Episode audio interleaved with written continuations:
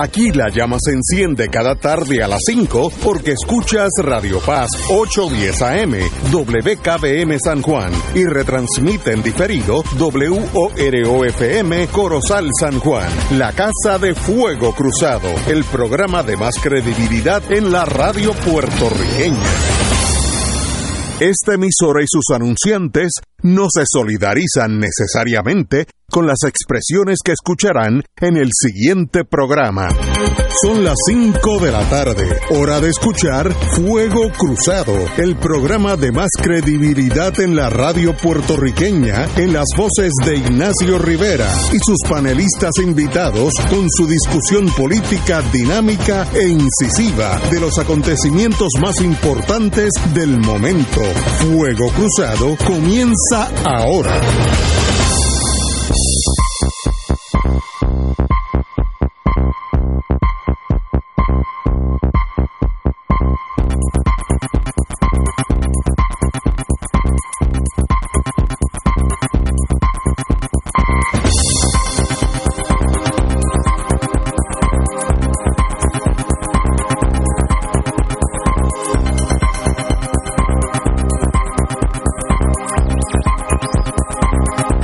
Buenas tardes amigos y amigas de Fuego Cruzado. Estamos aquí empezando Romancing the Stone, como diríamos allá en Kentucky. Kentucky tiene, no sé si es bueno o malo, pero produce bourbon, que es la bebida más mala del mundo. El que toma bourbon es una persona peligrosa y de cuidado.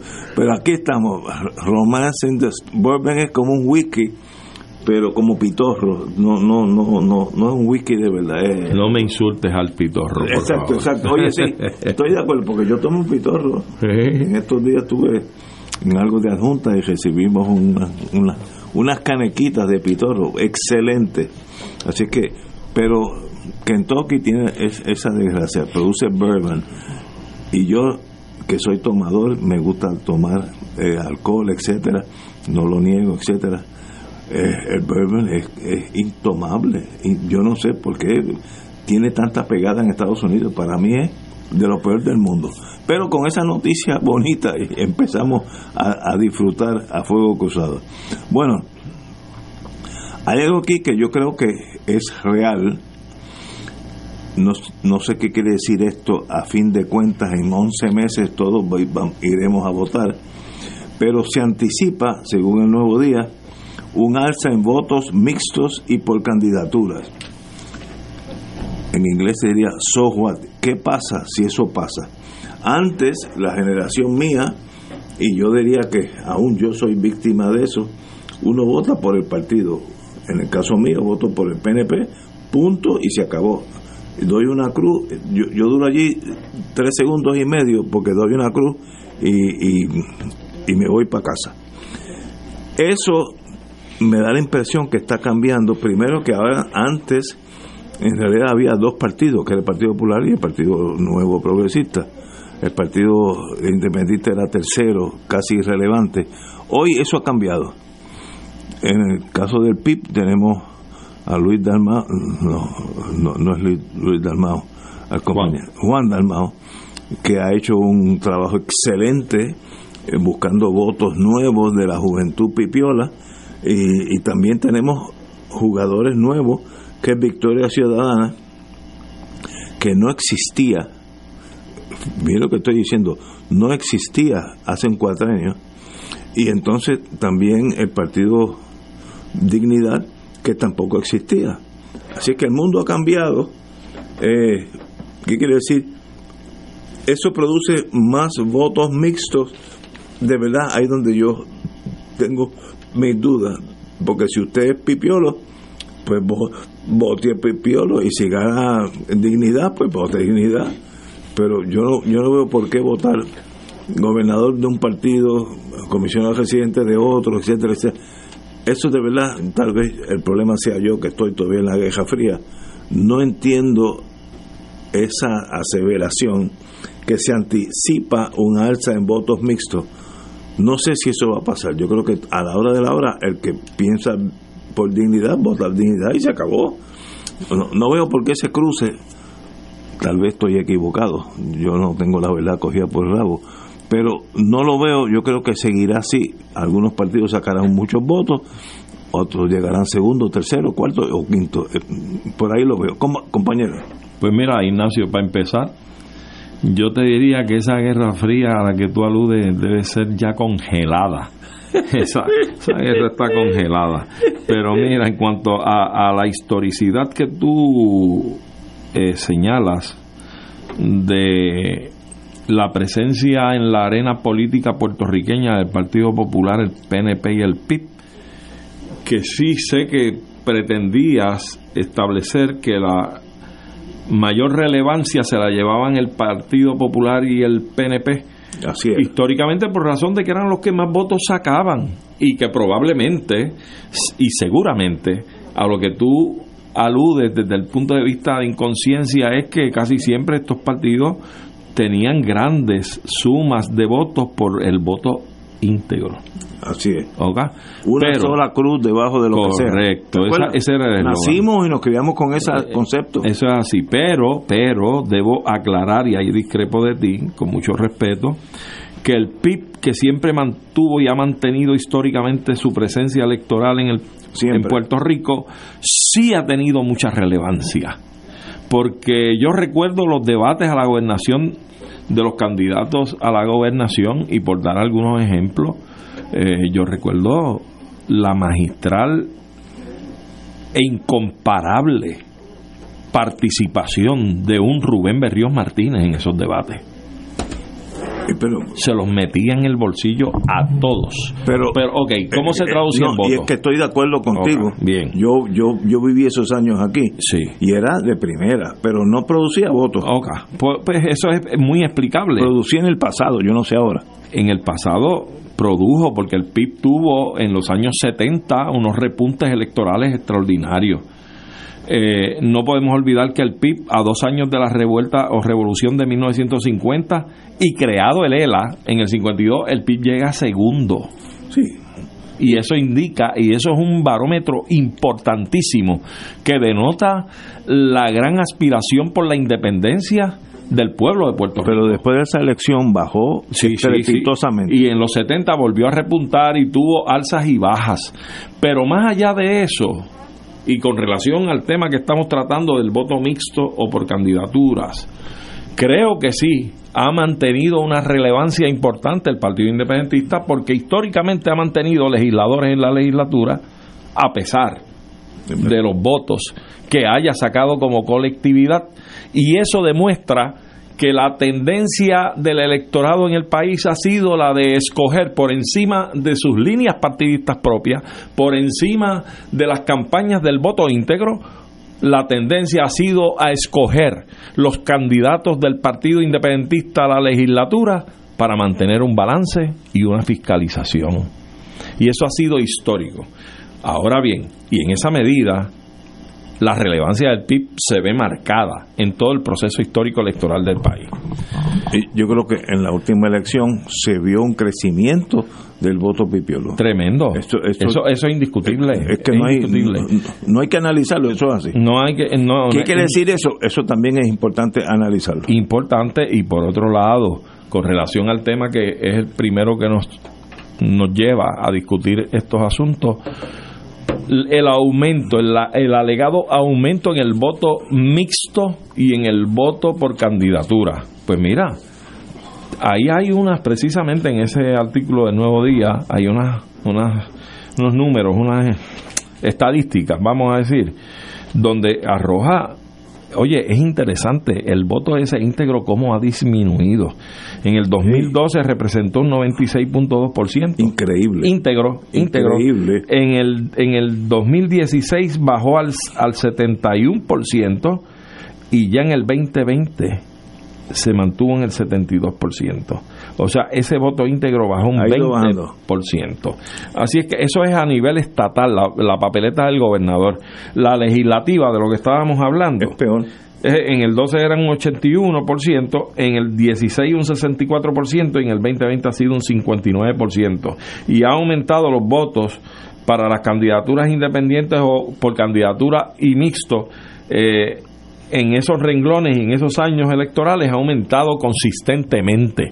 Y una de las personas que entrevistan para, que da pie a este artículo es el señor Manuel Álvarez Rivera, que creo que es el asesor eh, uno de los asesores de la Comisión Estatal de Elecciones y que tiene una página electrónica sobre asuntos electorales. Este señor hace esta radiografía y yo creo, no nos podemos llamar a engaño, que esta radiografía que se hace va en la medida de lo posible enseñando el trasfondo, el fondo, el telón de fondo de lo que se avecina al 2024. Aquí hoy hay una alianza entre el Partido Independentista y el Movimiento Victoria Ciudadana para el respaldo de candidatos de una y otra colectividad en posiciones específicas electivas para esa para ese nuevo evento electoral del 24. Y esto lo que está señalando es y es la forma en que yo lo veo, que esa alianza tiene grandes probabilidades de dar una demostración de fuerza con el incremento de ese voto mixto y por candidaturas. Primero que, como tú has dicho, Victoria Ciudadana obtuvo muchísimos votos, mantuvo básicamente los mismos que había sacado Alexandra Lúgaro cuando corrió independiente y que luego se monta el movimiento Victoria Ciudadana y ella es la candidata a la gobernadora, a la gobernación y mantiene esos votos, que fue un 14% aproximadamente. Y el PIB llega también a un 14 aproximadamente por ciento de votos, entre ambos hacen un 28%. Que, cuando, que un crecimiento significativo. Significativo. Eso es, la, eso es la realidad. Y si tú unes esa fuerza y tú dices, entre ambas tienen un 28% y tienes un gobernador con un 32 punto algo. Tan sequita. Oye, oye. Tan seca. Así es que esto yo creo que es eh, la reflexión de lo que pudiera ocurrir en 2024 con relación a estas alianzas que pintan bien y que tienen el terreno fértil para poder navegar en él de cara a las elecciones del 2024. Yo, yo lo que he notado en la juventud, y si uno quiere examinar la juventud, eso es lo que va a pasar, porque los viejitos como nosotros pues, empezamos a, desaparecer en la escena. Allá tú, allá no, tú. Eso viejito como nosotros, allá La vida es así. De aquí a 150 años yo te aseguro que ni tú ni yo estamos aquí. Eso es así. Si estamos, estamos, mira, inertes. Y yo, yo noto, yo hago un experimento social en el condominio mío. La gente que está llegando, jovencitos, son mucho más independientes de criterio que, oh, sí. que la generación nuestra. Sí. Porque mucho. Yo, yo hablo por mí, yo nunca había pensado votar fuera del PNP. Entonces, nunca en mi vida, en, en, mi concepto de vida joven, eso era punto y se acabó. Pero eso que estás diciendo, ¿quiere decir que hoy día lo puedes no, estar pensando? No, hoy en día hay que examinarlo. Ah, pues me alegro saber eso de no, ti. la información, y sobre todo los jóvenes que están acostumbrados al teléfono y la cosa toda esa nueva, tienen mucho más información que nosotros. Claro. Y eso... más rápida. Y exacto. Y, y, entonces tú notas que la juventud es más neutral en el sentido que cada elección va a votar porque lo que ellos piensen, si es que votan, que es uno de los defectos de esa juventud, muchos no están ni inscritos, ni inscritos están, porque no le importa, viven su vida y los que están inscritos son mucho más independientes que nosotros. Eso es bueno, eso es malo, mire, yo no sé, pero como esperaron seis meses, lo veremos, porque la, la, vida te alcanza. Tú puedes ser el que tú, el mejor analista del mundo, en 11 meses choca con la verdad. Pero ese, ese voto ya tú empezaste a verlo en el 2020.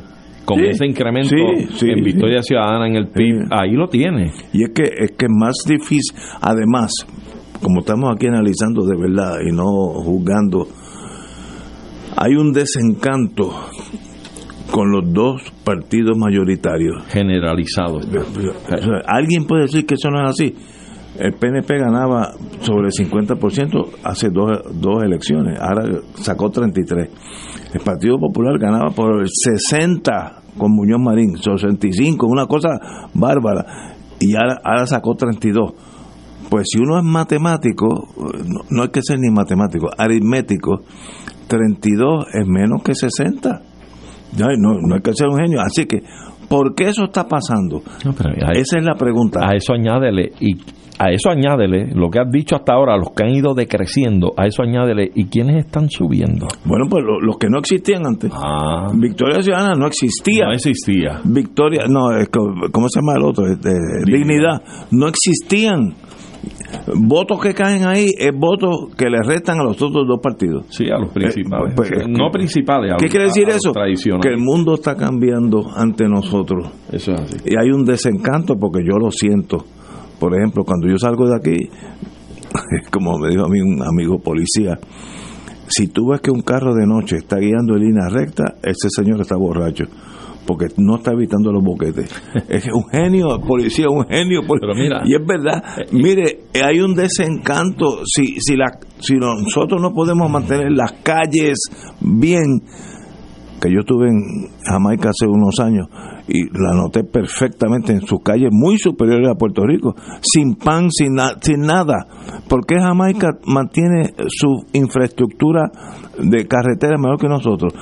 Pues mire, yo no tengo contestación, pero váyanse a Jamaica y lo van a ver. Pues algo está pasando aquí que está mal. Mucha corrupción. ¿Te acuerdas del casito de... Eso no ayuda. ¿Te acuerdas del casito del desarrollador que, que, se metió 10 añitos en la cárcel federal? porque en vez de 5 pulgadas de, en la autopista de piedra, le metía 3, redondo. Redondo, ah, redondo. El negocio no, era tan redondo nada. Claro.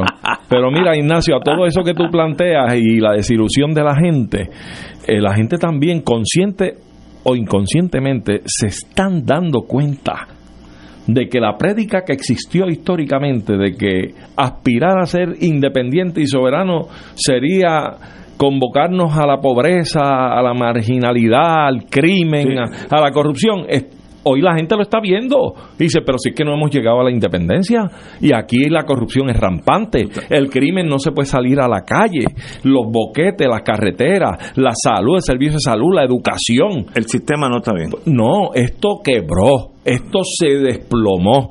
Y la gente dice, ¿cómo es posible que tú me hayas metido tanto cuco y miedo con la independencia cuando mira lo que estamos padeciendo hoy? Lo que tú me advertías que iba a pasar con la independencia. Y estamos aquí con quién? Con los americanos. Y no hemos resuelto el problema. Así es que la gente empieza a buscar salidas y alternativas, porque es, lo natural. Y ese es el resultado de Victoria Ciudadana y Dignidad. Y el PIB. Buscando, y el PIB. Cuando digo Victoria Ciudadana, digo ese junte. Eh, obviamente el PIB brincó cuatro o cinco veces el voto. Porque el PIB, pues algo, algo ha pasado. Sí, porque el PIB ha podido establecer claramente que le interesa manejar el asunto de la cosa pública, de sentarla, resolver los problemas a la gente, y que en cuanto al estatus, igual que el PPD y el PNP, que en los 50 años que lleva cada cual eh, turnándose en el, en el poder, ni han mejorado el ERA, ni han traído la estabilidad. El PIB con que gane la gobernación no va a traer la independencia. El PIB lo que va a hacer es promover un mecanismo procesal para que todos los todos los sectores ideológicos, autonomistas, estadistas, independentistas y libre asociacionistas vayan juntos al Congreso a plantear el asunto para resolverlo. Eso es todo. Y el comunismo no te asusta. hombre, no, tú estás en la guerra congelada, ya no es fría, congelada. Eso lo dije de chiste porque... Caramba. El comunismo internacional no te asusta. Imagínate tú que China es comunista y el sistema que tiene económico... Es más capitalista que Estados Unidos. el dueño del dinero del mundo. No, hay menos restricciones desde el punto de vista de negocios en China que en Estados Unidos. Sí, así es. Pues, pues, pero, así que de qué estamos hablando. Y no te asusta el ¿Qué va a asustar? es más, mira que doña Yuya no se entere de que China es la dueña del dinero y que es tan fácil hacer chavo que va a decir, y ese es el comunismo, pues vamos para allá. no nos asuste. Pero no hay duda que el mundo nuestro, de la generación nuestra, ha ido cambiando. Uno, es que aritméticamente 60 es más grande que 33. Eso, eso no hay que analizarlo. ¿Por qué pasa eso? Ese es el análisis que no creo que lo hayan hecho ninguno de los dos partidos mayoritarios. ¿Por qué el, Partido Popular está en 32, en 32 y el PNP está en 33? Cuando antes los dos estaban sobre 50, son los tiempos de Muñoz Marín, era 60 y pico. ¿Qué ha pasado? Ese examen yo no creo que se haya hecho por, por la gerencia de ese partido todavía están hablando de las cosas del pasado. Mire, hay que buscar nuevas soluciones o van a caer en los 20 ya mismo. y otro partido será el que gane. Pues muy bien, yo, como yo pienso en el sistema democrático, el que saque más votos que gobierna Puerto Rico, pues punto y se acabó. Yo no tengo problema con ninguno de esos alternativa. El, el comunismo sí me asusta. Eso es un chiste. Eso es un chiste. tus sueños están congelados. Vamos a una pausa. Pensionado del gobierno. Con MMM Alianza cuentas con más. Aprovecha los beneficios mejorados, como cero copago en medicamentos de marca. Hasta 164 dólares con 90 centavos como reducción a la prima de la parte B. Y MMM FlexiCard, donde lo que no usas pasa al próximo mes.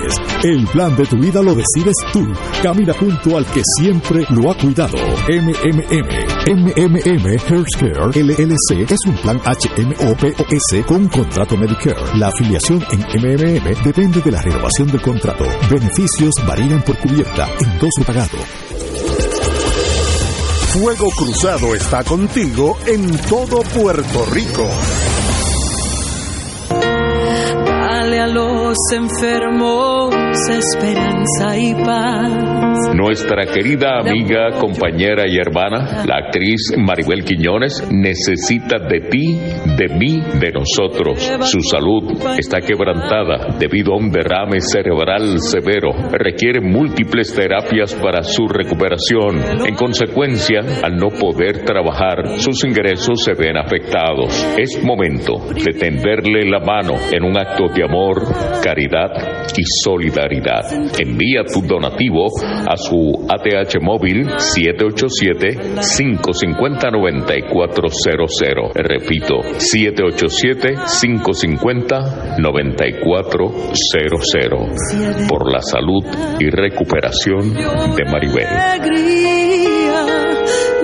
De lo que tienes sin buscar compensación. Fuego Cruzado, el de más credibilidad en la radio puertorriqueña, es ahora la tribuna abierta de análisis noticioso con diversos ángulos que exploran el trasfondo de lo que acontece a diario y cómo nos afecta. Escucha a Ignacio Rivera y sus panelistas invitados de lunes a viernes a las 5 de la tarde por Radio Paz 810 AM y la cadena radial de Fuego Cruzado.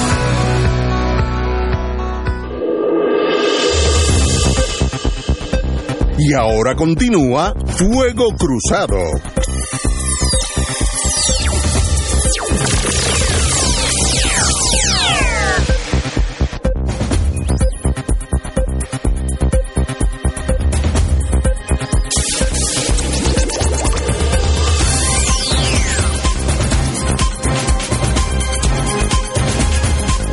Amigas y amigas, Ahora me siento mucho más tranquilo. Llegó Marilu Guzmán, que es la que más sabe de todas estas cosas.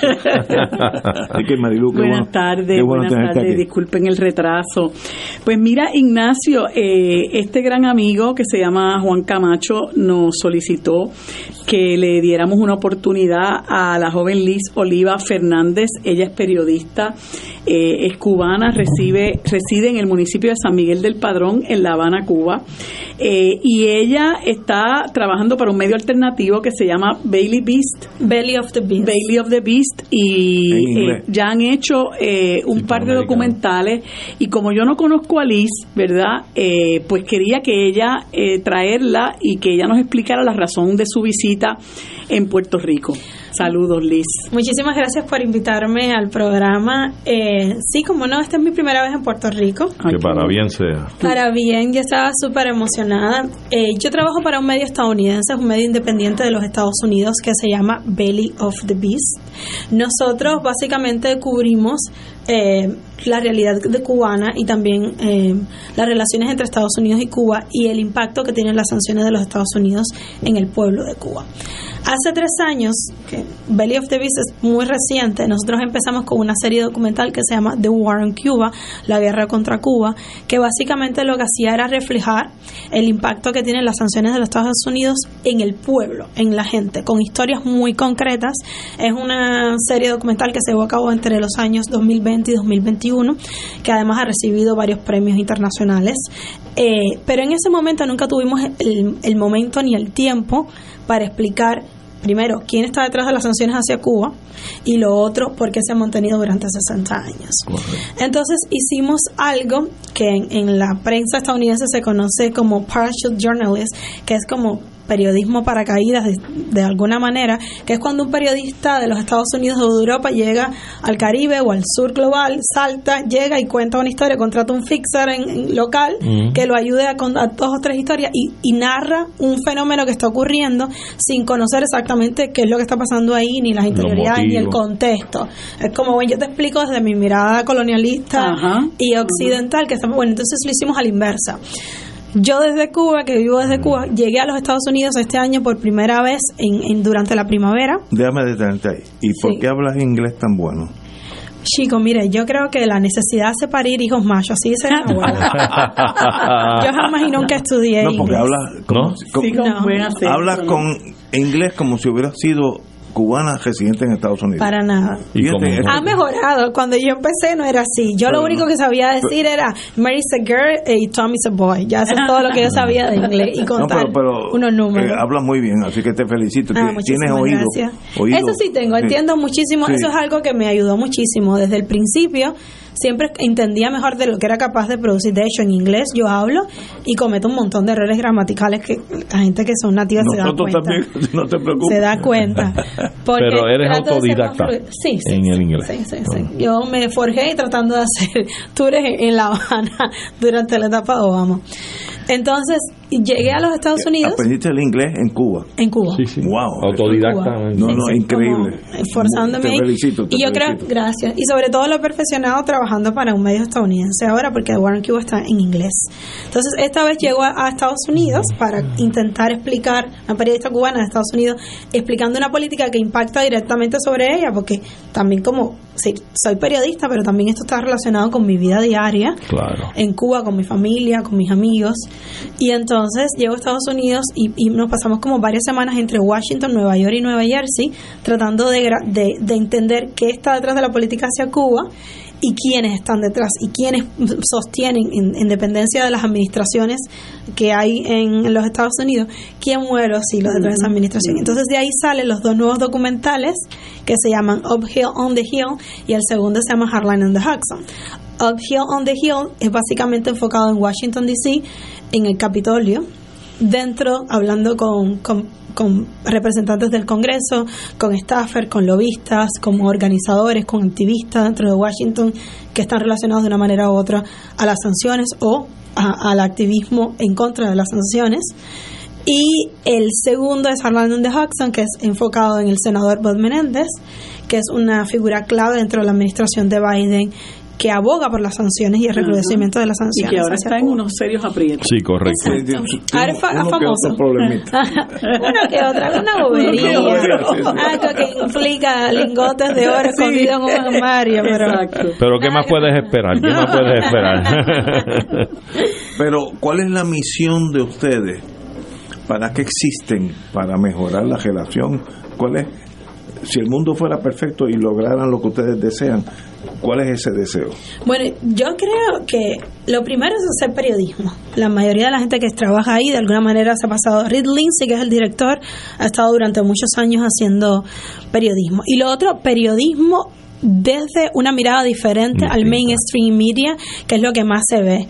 Porque nadie cuando habla de, de Cuba o, de Puerto Rico o del sur global o del Caribe, siempre lo hacen con una mirada, como ya tienen ya en, el esquema de lo que van a hablar y nunca van mucho más allá, nunca hablan de los movimientos de resistencias dentro de los lugares, nunca hablan de cosas positivas siempre la mirada desde los grandes medios de comunicación hacia el interno de los países a los que nosotros pertenecemos es muy problemática. yo nunca he visto a nadie, y esto es un medio estadounidense, en la prensa estadounidense hablando nada positivo de Cuba. Nada, pues, y mira que hay cosas positivas de Cuba. Obviamente tenemos problemas como en todas partes, pero las historias positivas nunca se ven. Las historias de la gente que mantienen el país corriendo nunca se ven. Entonces, básicamente, como es un medio de los Estados Unidos, el fin es como visibilizar el impacto que tiene la política de Estados Unidos hacia Cuba. Somos muy poquitos, somos un grupo de ocho personas, nada más. Entonces somos muy nuevos y, tenemos muy escasos medios, pero en algún momento nos gustaría visibilizar el impacto que tiene en, toda América Latina y, y, en el Caribe. Y sobre todo contar la gente, las historias de la gente que está ahí, que no se va porque ese es su espacio, no, decide no migrar, decide crear como movimientos de resistencia, decide ayudar a otras personas dentro de sus propios países, tiene como eh, iniciativas que son dedicadas a la gente, a mejorar la situación de la gente, como la otra cara del país, porque siempre se habla de países, se habla de gobiernos específicos, pero como tal las historias desde la gente no se cuenta. Y yo creo que básicamente nuestra misión es a partir de fuera de que no estamos reproduciendo estereotipos, sino que estamos directamente hablando y enfocándonos en historias reales dentro de Cuba. Y esto, esto tiene un efecto inmediato a mi modo de ver, y es que desmitifica y desmantela las justificaciones históricas que han tenido estas potencias y estos países que dominan a otros porque sale el origen de la realidad, desde, como tú lo dices, desde la gente que vive a diario. Y entonces indagar sobre quiénes son los autores reales, quiénes son los actores, que no importa qué administración política administre el país, esos actores son los que están moviendo los hilos para mantener unas políticas y unas visiones con relación a otros pueblos, en este caso Cuba, y, Puerto Rico también sabe porque estamos en una situación difícil. Y una cosa que llama mucho la atención y que tuvimos la oportunidad de, además de pasar tiempo en el Congreso, eh, nosotros fuimos hacia las calles de Washington, D.C. para conversar con la gente de a pie, que iba apurada a coger el metro, que era lo que primero que sabían sobre Cuba, y lo otro Muy que poco, me imagino. saben demasiado. ¿Ah, Les sorprendería saber. No sé, debe ser por el hecho que Washington DC es una ciudad negra. Sí, Y, sí. Y hay mucho, a mí me sorprendió porque yo pensé que cuando yo preguntara sobre Cuba me iban a decir varadero, mojito, ron mulata y más nada. Pero no, la gente sabe sobre la política de Estados Unidos hacia Cuba, sabe sobre las sanciones y lo mejor es que tiene un punto de vista totalmente diferente al que maneja el gobierno de los Estados Unidos. Así que en, en la ciudad donde está enclavado el Congreso de los Estados Unidos, la, gente no está, exactamente, en la capital de Estados Unidos, la gente no está de acuerdo con la política actual del gobierno de los Estados Unidos. Es un poco, perdona la digresión, un poco lo que pasa ahora con la situación del conflicto entre Israel y Palestina, ¿verdad? Que el gobierno tiene una, una postura el, el gobierno tiene una postura que es la misma postura que promueve eh, el mainstream media que tú que tú mencionaste es la misma postura que se transmite en los medios corporativos pero cuando tú vas a hablar con el pueblo la gente está en las calles realmente este levantándose en contra de lo que está pasando eh, contra el pueblo palestino yo creo que sí que las que las opiniones son diversas. Yo creo que el pueblo de los Estados Unidos, y esto lo digo de manera externa porque yo no vivo dentro de los Estados Unidos, yo no vivo dentro del imperio, eh, pero yo creo que es una manera que tiene que encontrar el propio pueblo de Estados Unidos en canalizar sus opiniones en las altas más, en las esferas más altas del, del gobierno y del poder del país. Porque a mí me da mucha gracia que yo te digo, bueno, no es posible que la gente esté manifestándose en contra de las sanciones, no estoy de acuerdo a las sanciones, y el, el, el gobierno diga que sí. Bueno, esta es la política que tenemos hacia Cuba. Entonces, supuestamente está respondiendo a la, eso es otra cosa, a un grupo minoritario de cubanos americanos, pero de cuántos mm. cubanos americanos mm. realmente apoyan las sanciones y cuántos no. Cuántas encuestas en Florida han demostrado que la mayoría de las personas en, Florida están en contra de las sanciones. Entonces, ¿a quién realmente representan el gobierno de los Estados Unidos. Y esto es algo que yo me he preguntado y digo, bueno, cuando tú lees la constitución dicen we the people, pero ¿quién es we? Ajá. De, aquí, ¿quién, ¿Quiénes son nosotros? ¿A quién le estamos hablando realmente? ¿A quiénes estamos representando? ¿A la gente o a los poderes que realmente mueven el gobierno? A grupos. A grupos de poder. Y esos grupos son tan poderosos que mantienen secuestrada la voluntad de todo un pueblo. pero con, con los cubanos hay un problema que no existe con ningún otro país del mundo, ni con la Unión Soviética, cuando era la Unión Soviética. Es los cubanos que se fueron a, Maya, a Florida es un bloque. Si usted ha estado allí, háblese con algunos. Usted piensa que la Guerra Fría está, que Cuba va a invadir a Florida en los próximos 15 minutos. Es una locura colectiva. Fidel vive. Sí, sí. Una, óyete la radio, allí hay una radio, algo que uno dice, bueno, pues, esta Radio Martí, ¿no es? No, no, eh, te digo, pero una locura. Pero el quinto estado para los efectos eleccionarios es Florida. Por tanto, si yo soy presidente Biden o el presidente Trump, yo tengo que estar seguro que yo no pierdo a Florida. Por tanto, tengo que oír a los cubanos que para mí son demencia colectiva, demencia colectiva. Están, todavía están en el 1950. ¿Cuándo fue la revolución? 59. 59. Todavía están allí. Eh, Pero realmente yo no creo que Florida. Yo no soy asesora política, eh, me encantaría, yo tengo muchas opiniones, pero todavía no soy asesora política de los presidentes de Estados Unidos, pero yo creo que la administración demócrata si, si aspira a tener a Florida en su, en su esquina, como decimos nosotros, en las próximas elecciones está, está destinada al fracaso. Florida, no es más demócrata, yo creo que lo ha demostrado. No, no, no, ya es una cosa de, olvídense de Florida, sigan adelante. Ese voto cubano derechista, eh, yo le llamo batistiano en el sentido de añoranza del pasado. Me encanta. Pero ese, ese bloque produce los votos unánime, casi unánime en contra del comunismo, todas aquellas cosas de la Guerra Fría. Y tiende a, a virar a Florida hacia el mundo anticomunismo, todas esas cosas. Por tanto, si yo fuera Biden o si yo fuera este, Trump, tengo que enamorar ese voto porque me da un estado que para los efectos de la elección mía es bien importante. Eh, esto no es California, que es liberal, no, no. Entonces, eso es un ciclo vicioso, es como una enfermedad que, que no tiene cura, que se siguen produciendo. Yo pensaba, yo, yo me equivoqué en esto, yo pensaba que una vez que llegaran los hijos y los nietos de los cubanos, eso iba a cambiar. Mire, no ha cambiado.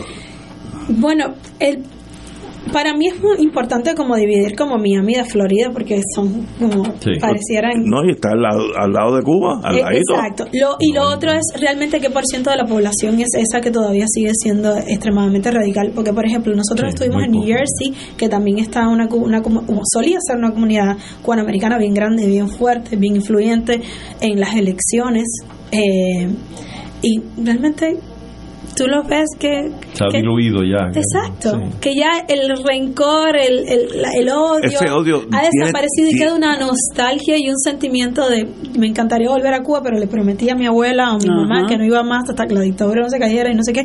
Entonces yo creo que ha cambiado mucho. Y lo otro es, ¿qué, qué pasó con ese sector cuando Obama fue presidente? Cuando Obama decidió normalizar relaciones con Cuba y todo el mundo se montó en el barco y dijo, ok, ¿cuántos empresarios cubanoamericanos se montaron en el barco? Y enseguida dijeron, bueno, vamos a hacer negocios con Cuba. En el documental nosotros entrevistamos a Carlos Gutiérrez, que incluso fue secretario de Estado durante Bush, republicano, conservador. Y él cuando Obama normalizó relaciones se montó en el barco, cambió el chip y, y ahora está enamoradamente de Cuba y aboga para que se quiten las sanciones, aboga para volver a la normalización, aboga para volver a hacer negocios con Cuba. Porque mi abuela siempre dice, yo cito a mi abuela porque ella siempre está como muy en mí, ella dice, para el maní baila el mono. Evidentemente en Cuba hay un mercado que para muchos empresarios estadounidenses es atractivo. Claro. Vamos a hablar de las sanciones, de derechos humanos, eso no les importa. Ellos dicen, aquí hay dinero, yo quiero formar parte de esto. Porque los europeos, o los chinos, o los rusos, etcétera, están participando de este mercado cuando debería ser un mercado, porque así lo piensan, natural de los Estados Unidos, que nos queda justo ahí. La organización aboga para volver a hacer negocios con Cuba.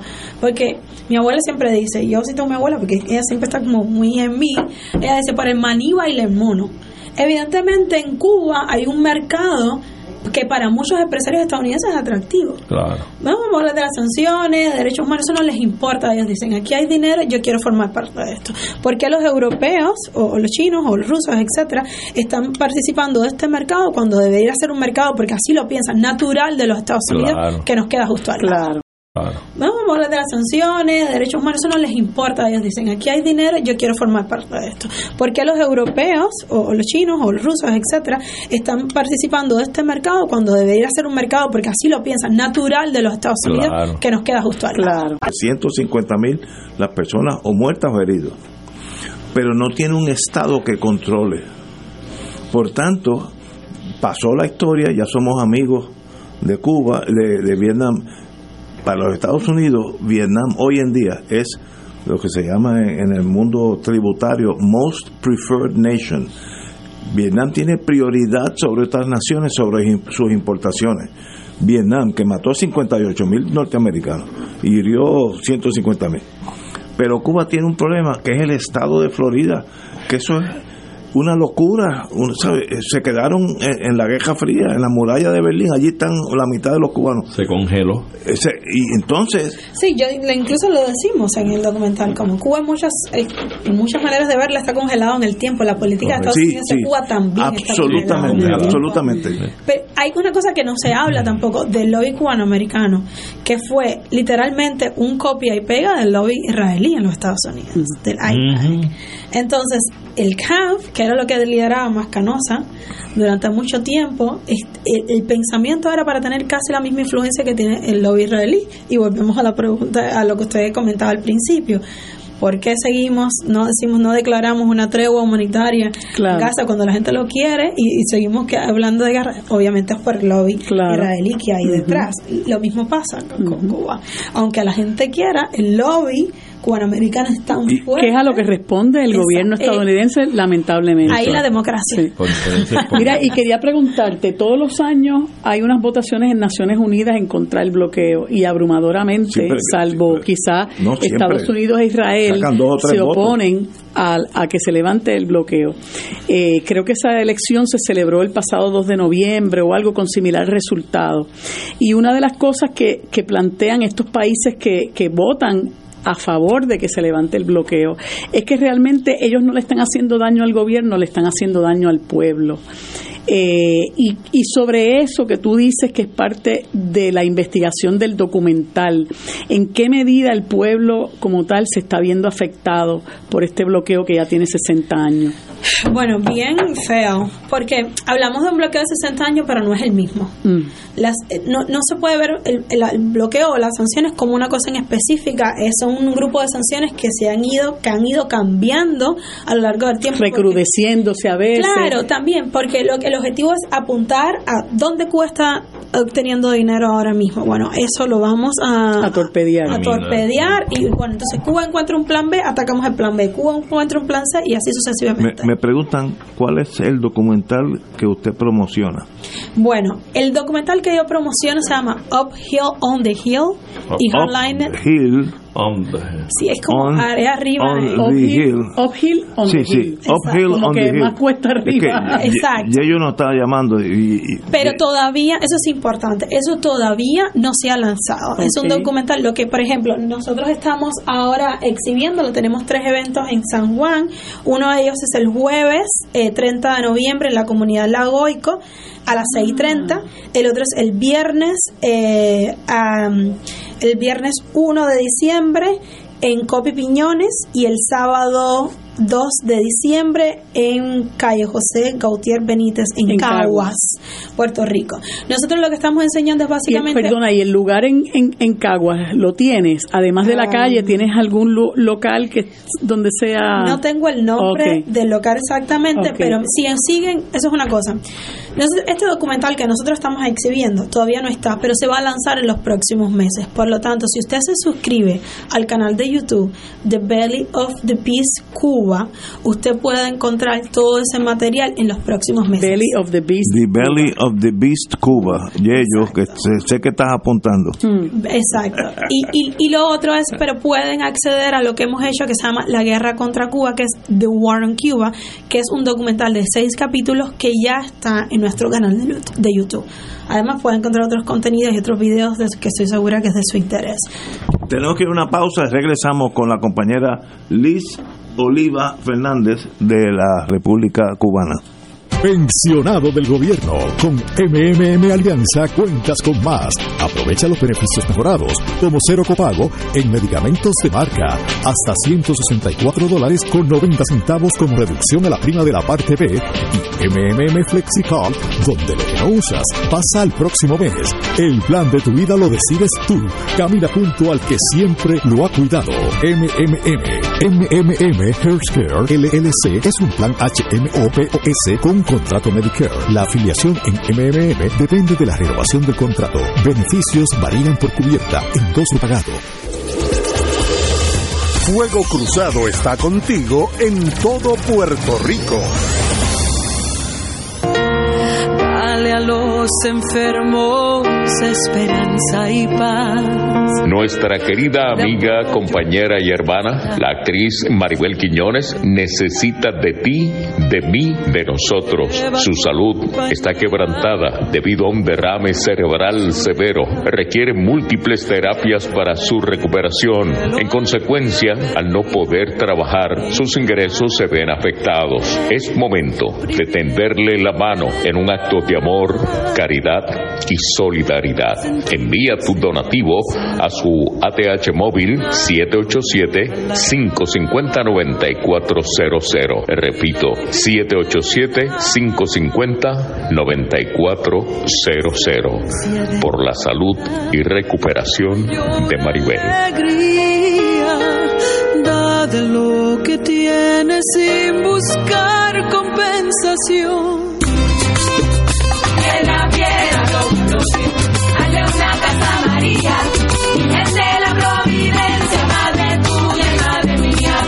Únete a las piedras vivas del santuario de la Virgen de la Providencia en Cupey.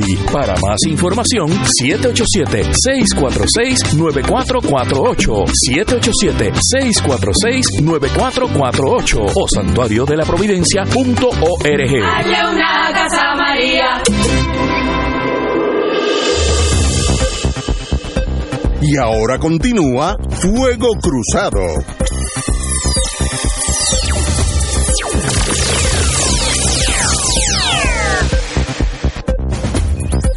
Regresamos amigos y amigas. Tenemos el privilegio hoy de tener a la distinguida dama Liz Oliva Fernández de la República Cubana, es periodista y está haciendo un trabajo extraordinario de ver si finalmente nos acercamos y dejamos las cosas de la Guerra Fría a un lado y trabajamos como vecinos que somos literalmente. Mira, este... Eh, la distancia entre Estados Unidos y La Habana es como de, es de aquí a San Tomás que es nada, ah. ¿sabes? Nada. Uno, bueno, Tito Kayak fue en un Tito Kayak fue en un kayak, no, no, de, aquí a San Tomás. Así que literalmente la distancia es nada. De las costas de Fajardo en días claros. Sí. Tú ves las costas de San Tomás. Pues eso eso sería Cuba en Cayo Hueso. Exacto. Y estamos como si fuera un país allá en, el, mundo asiático. Pero tú estabas teniendo una conversación interesante con ella, este Ignacio, pues,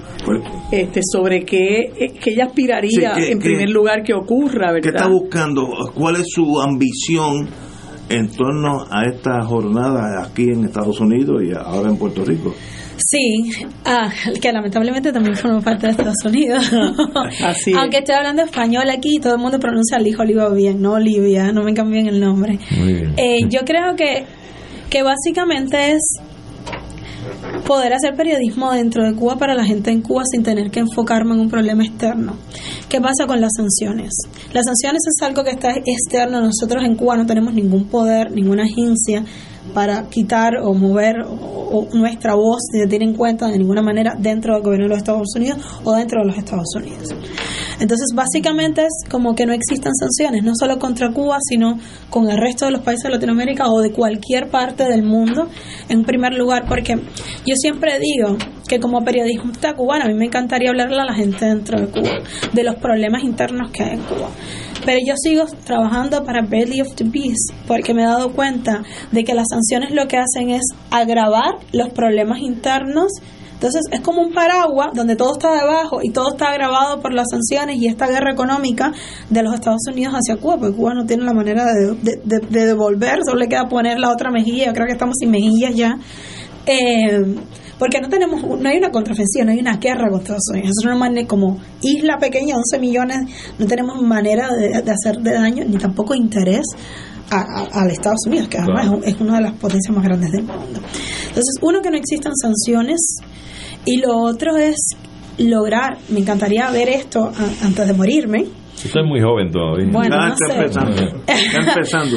pero, pero que Cuba se convierta en una nación próspera donde la gente que se fue pueda regresar. Y que tiene potencial. De Exacto, yo creo que tenemos mucha gente buena y, mucho potencial, mucha inteligencia eh, colectiva para impulsar y yo siempre hablo de hacer una revolución dentro de la revolución, una revolución donde también se, se, se, tenga en cuenta y se, se, ponga como una meta como llegar a, a los sectores que han sido marginalizados durante esos 60 años, porque nosotros tuvimos una revolución social en el 60, en los 59, pero dentro de esa revolución social todo el mundo no empezó en la misma línea, hicimos una revolución social, pero hubo gente que estaba dos cuadras más para atrás entonces, durante este proceso, y yo creo que en el proceso de, también de Cuba de sobrevivir a esta guerra económica y de tener que, que buscar como alternativas para salir de eso, para, para enfrentarla, se han quedado atrás muchos sectores de la población, incluidas poblaciones negras. Entonces, poblaciones históricamente marginalizadas. Entonces, para mí es importante como prestar atención a eso, prestar atención a los barrios más empobrecidos, a la gente eh, donde que menos ha tenido acceso a las, a las oportunidades, que a la gente que se fue pueda regresar, que la gente que se quedó pueda tener economía y, y, y como oportunidades de empezar sus propios negocios, porque estamos hablando de gente que ha sufrido las consecuencias de la escasez, de las crisis, de los apagones, y todo el mundo habla, ok, las sanciones dentro de Cuba, pero también hablemos las sanciones en el Caribe. Nosotros no podemos tener ningún tipo de intercambio comercial con Puerto Rico, ni con República Dominicana, ni con Haití. Es no solo era Cuba quien se beneficiaría de eso, yo creo que el sur global, que la cooperación y los movimientos de solidaridad tendrían muchísimo más oportunidad sin las sanciones de intercambio de todo tipo entre nosotros. Ya no tendríamos que depender tanto del norte pudiéramos crear nuestro propio modelo de cooperación. Yo creo que es algo que nunca se ha visto como, bueno, hay, mecanismos de integración para el Caribe, para América Latina, pero como tal, si, si tú tienes una parte de, tu cuerpo que está secada, es, es casi imposible que tú puedas tener una relación fluida y natural con el resto. Claro, y que lo más natural que sea con tu entorno inmediato, ¿verdad? Con tu gente. Claro. Porque yo, yo me siento en San Juan como en casa. Qué bien. Así nos sentimos nosotros cuando vamos a Cuba. Ay, qué a ver, pero yo quería señalar o observar que más allá yo creo que eh, primero que nada, usted es una mujer muy joven y le auguro un gran éxito en toda su labor. Y creo que es una contribución inmensa la que usted hace. Pero también quería acotar que salvando las sanciones o no aún, el trabajo que usted aspira a realizar y poder lograr realmente constituye probablemente la válvula o la herramienta para esa metamorfosis de la revolución a la que usted alude. Es decir, no estamos hablando de derrotar una revolución, estamos tratando de transformar la revolución para llegar a, y alcanzar unas metas y unos objetivos que no han podido lograrse. Exacto. Eh, y yo creo que es importantísima esa labor suya y de auguro y le deseo mucho éxito. Ay, muchas gracias, muchas gracias. Y, y, estando allá en los Estados Unidos, ¿no tuviste primero problema para obtener visado? Para oh. Ajá. A ver, el proceso de visa es muy complicado a ver, esta es mi segunda vez en los Estados Unidos. La primera vez fue para el lanzamiento del documental durante la primavera, para filmar el documental durante la primavera y también hicimos como varios screenings y eso, eh, proyecciones de, documentales de Warren Cuba que ya habíamos hecho. Pero yo tuve que ir a Colombia la primera vez. Tuve que pedir una visa en La Habana a la Embajada de Colombia para ir a Colombia, para pedir una visa en el Consulado de Estados Unidos en Bogotá, para venir a Estados Unidos, para volar de nuevo a Cuba, para volar a Estados Unidos. Entonces es complejo porque producto de estas mismas sanciones, de este eh, conflicto, el embajada de Estados Unidos en Cuba estuvo cerrado durante mucho tiempo. Entonces, abrieron, abrieron en procesos como, em, vamos a decir que priorizando, imagínense, siete años de, sin reunificaciones familiares, con cuántas solicitudes pendientes, entonces hablaron, abrieron solo una parte para solicitudes, yo creo que era para cierta persona, creo que adultos mayores, algo así.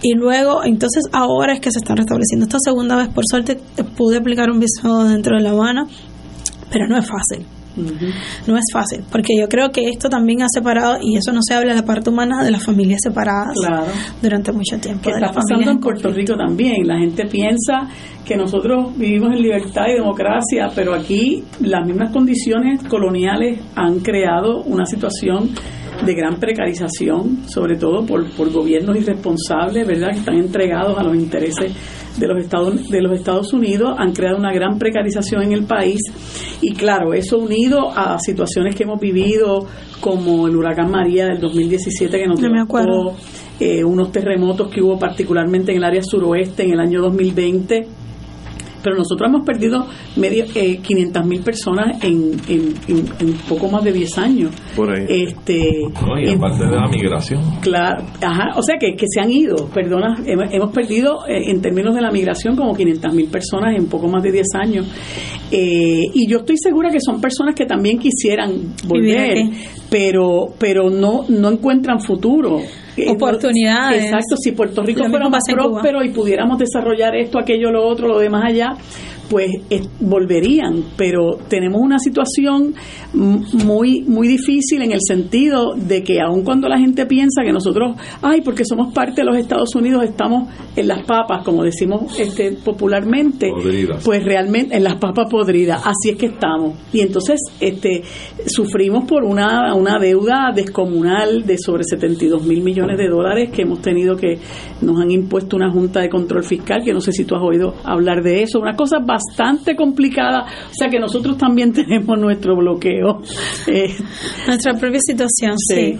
Bueno, pero, pero estos son casos totalmente diferentes. Sí, por supuesto. pero, pero Cuba hay mucha necesidad de cosas básicas en la vida, básicas. Aquí no hay esa necesidad.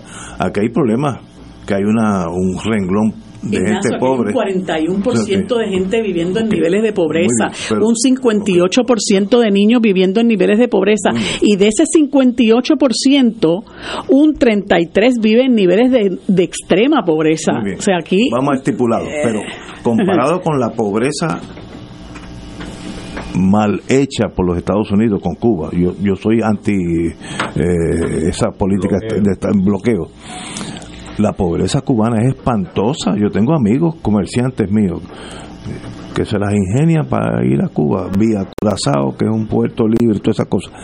Las cosas que me dicen de la pobreza, pobreza, pobreza en el sentido catastrófico. Aquí, habla de carencias, de, cosas, de cosas básicas. una camisa, un par de zapatos, básicos, que eso en Puerto Rico no existe. Nosotros tenemos otro tipo de pobreza la peor de todas, la, la pobreza intelectual. Ah, ah, no, por eso, sí, estoy de acuerdo. Aquí, esa, eso es peor. Ser ignorante es peor que ser pobre de verdad. Entonces. Eh, me ha dejado pensando. muy bien, muy bien. porque yo no he estado en. En Puerto Rico mucho tiempo, yo acabo de, de, caer, no he tenido la oportunidad de ver con mis propios ojos, a mí me gusta mucho ver y hablar con la gente. En Cuba hay mucha pobreza, pero yo me pongo a comparar, por ejemplo, con la pobreza que yo vi en California. Porque no es que yo he pasado dos días aquí, ya yo llevo dos meses hablando con gente y visitando diferentes ciudades de Estados Unidos y nada que ver. En Cuba les damos clase a, la gente. en Cuba tú no tienes, por ejemplo, en la ciudad de Los Ángeles nada más hay 85 mil personas viviendo en la calle. En Skid Row. En Cuba le, le, le, le, digo a alguien que me cuente con los dedos de las manos y le va a sobrar la cantidad de gente que ve viviendo en las calles. Que eso sí te dice como pobreza en la situación de vulnerabilidad. Y vamos, no vamos a hablar de, pobreza, vamos a hablar de situación de vulnerabilidad. Obviamente hay un montón de familias, un montón de madres que tienen más de dos hijos, tres hijos, que viven solas, que tienen que apañársela.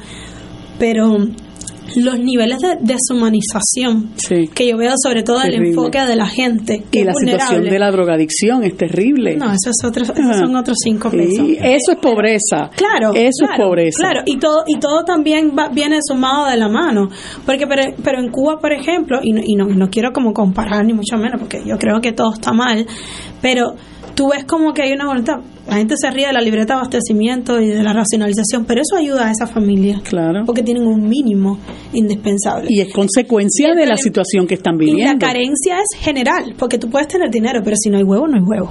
Exacto. Sí, sí, sí. es para todo el mundo igual. La escasez de huevo es porque no hay huevo, no porque ahí están los huevos y si usted tiene plata usted va y compra.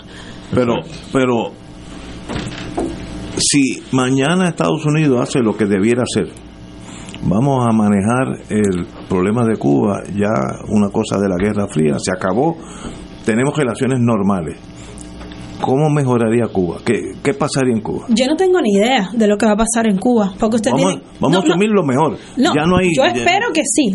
A ver, yo espero que sí. Sí, pero yo no tengo idea de eso. Primero porque mi mamá nació bajo las sanciones y yo nací bajo las sanciones.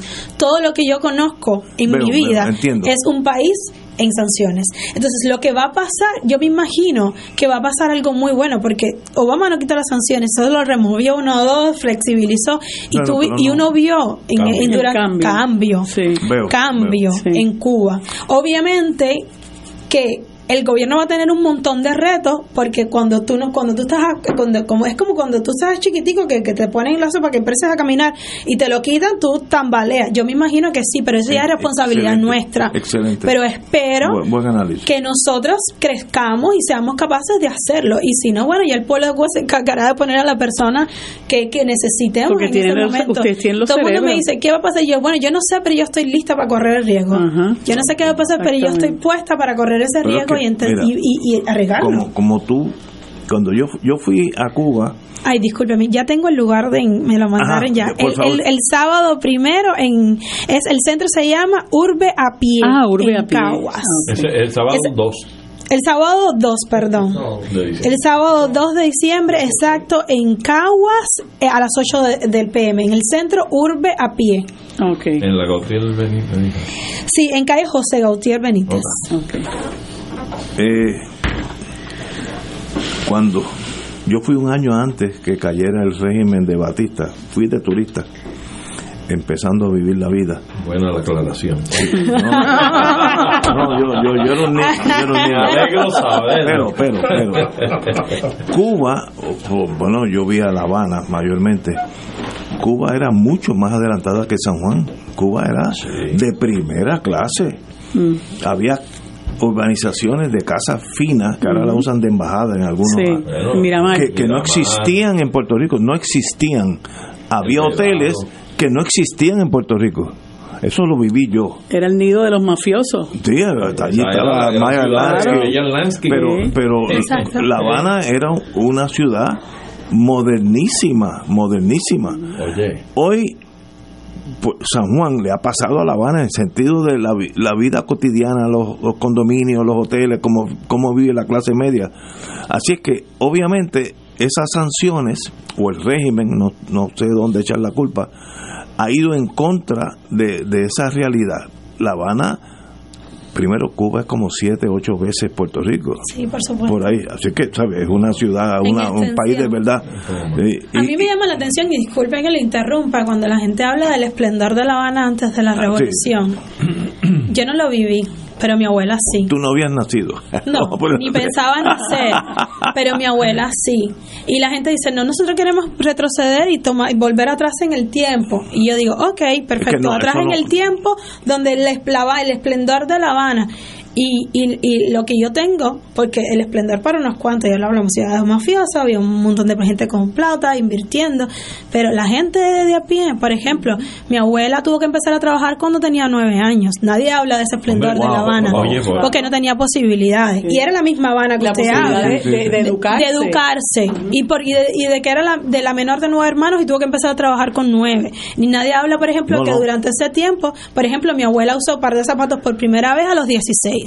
Entonces, vamos a hablar de a qué, a qué pedazo de La Habana vamos a retroceder en el tiempo. Exacto, y sobre todo para quién. Porque si ustedes me dicen que usted quiere el esplendor de La Habana, mire, eso se logra así. Hay que ir a Santo Domingo, hay que ir a cualquier el país de, de Latinoamérica. Tú vas a ver en, en las grandes ciudades un montón de desarrollo, en Bogotá, la gente. Pero mira a ver cómo vive la gente ahí, mira a ver la, indigencia de la gente ahí, mira a ver la gente de la clase trabajadora que trabaja 16, 18 horas en un día. Entonces, el esplendor y la riqueza, pero ¿para quién.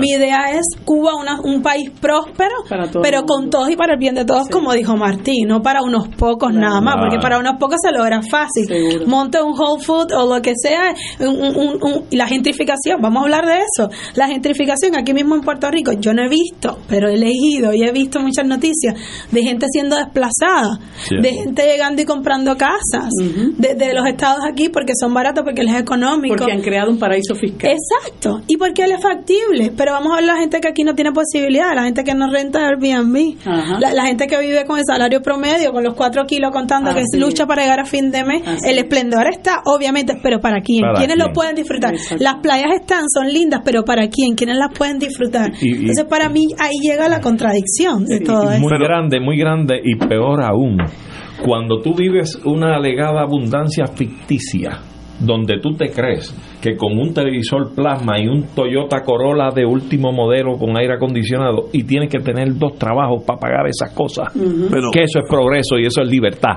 No, señor. ¿Por qué? Porque hay pueblos que aunque tienen carencias materiales, tienen riqueza espiritual, de principios y de integridad.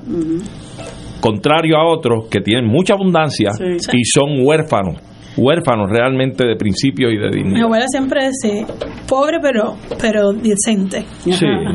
Eso se decía aquí lo mismo, la misma palabra. Tenemos que ir a una pausa, tenemos que dejar la compañera.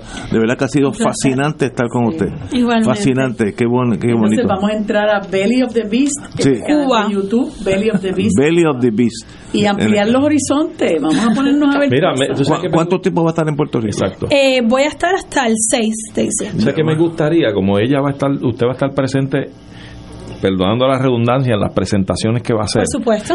No, me gustaría, si fuera posible, que volvieras antes de marcharte para que nos dé tu impresión, porque parte de tu trabajo es dialogar con la gente. Allí vas a tener mucha gente para dialogar. Arregla Así que sería bueno. Con, con, la compañera, porque ella tiene más contacto contigo. Y bienvenida. Ay, muchísimas gracias. Ha sido un placer. Muchas gracias a todos. Qué bonito ver gente joven llena de ideas. Ay, Dios mío. Y sobre todo. Pelionera. No, no, excelente, pero excelente, excelente. de verdad, muy bienvenida por tu trabajo y por tu aportación. Usted representa lo mejor de la juventud cubana, así que la, felicito. La me lo tomo, me tomo ese lado. Muy muchas éxito, gracias. éxito. Señores, tenemos que ir a una pausa, amigos. Yo quiero a alguien que me acompañe, que me lleve cositas a casa, que pueda hablar por teléfono, alguien que esté conmigo. Afiliado de Triple S Advantage, estamos contigo. Con la aplicación Triple S en casa, te llevamos salud a tu hogar para que no te pierdas ni una receta. Es fácil de usar y tú o tu cuidador pueden hacer la orden. Además, con Teleconsulta MD tienes acceso a tus citas médicas virtuales desde tu hogar. Elige vivir en salud con Triple S Advantage. Actor pagado. Fuego Cruzado está contigo en todo Puerto Rico. Aquí la llama se enciende cada tarde a las 5 porque escuchas Radio Paz 810 AM, WKBM San Juan y retransmite en diferido WOROFM Corozal San Juan, la Casa de Fuego Cruzado, el programa de más credibilidad en la radio puertorriqueña. Miércoles de Infoempresas a las 4 de la tarde. Con entrevistas e información con nuestros emprendedores y empresarios. No te lo puedes perder. Miércoles a las 4 de la tarde. Por aquí, por Radio Paz 810 AM y Radio Paz 810.com. Los espero. A mí me gusta mi pueblo. A mí me gusta mi gente.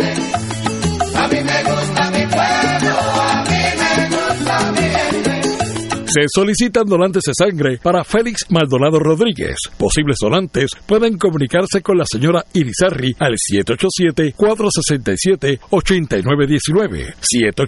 787-467-8919 para una cita de 8 de la mañana a 4 y 30 de la tarde en Bayamón frente al Hospital Ima San Pablo. En Atorrey en los predios de auxilio mutuo y en Guaynabo en la avenida Roosevelt. Este ha sido un servicio público de esta emisora.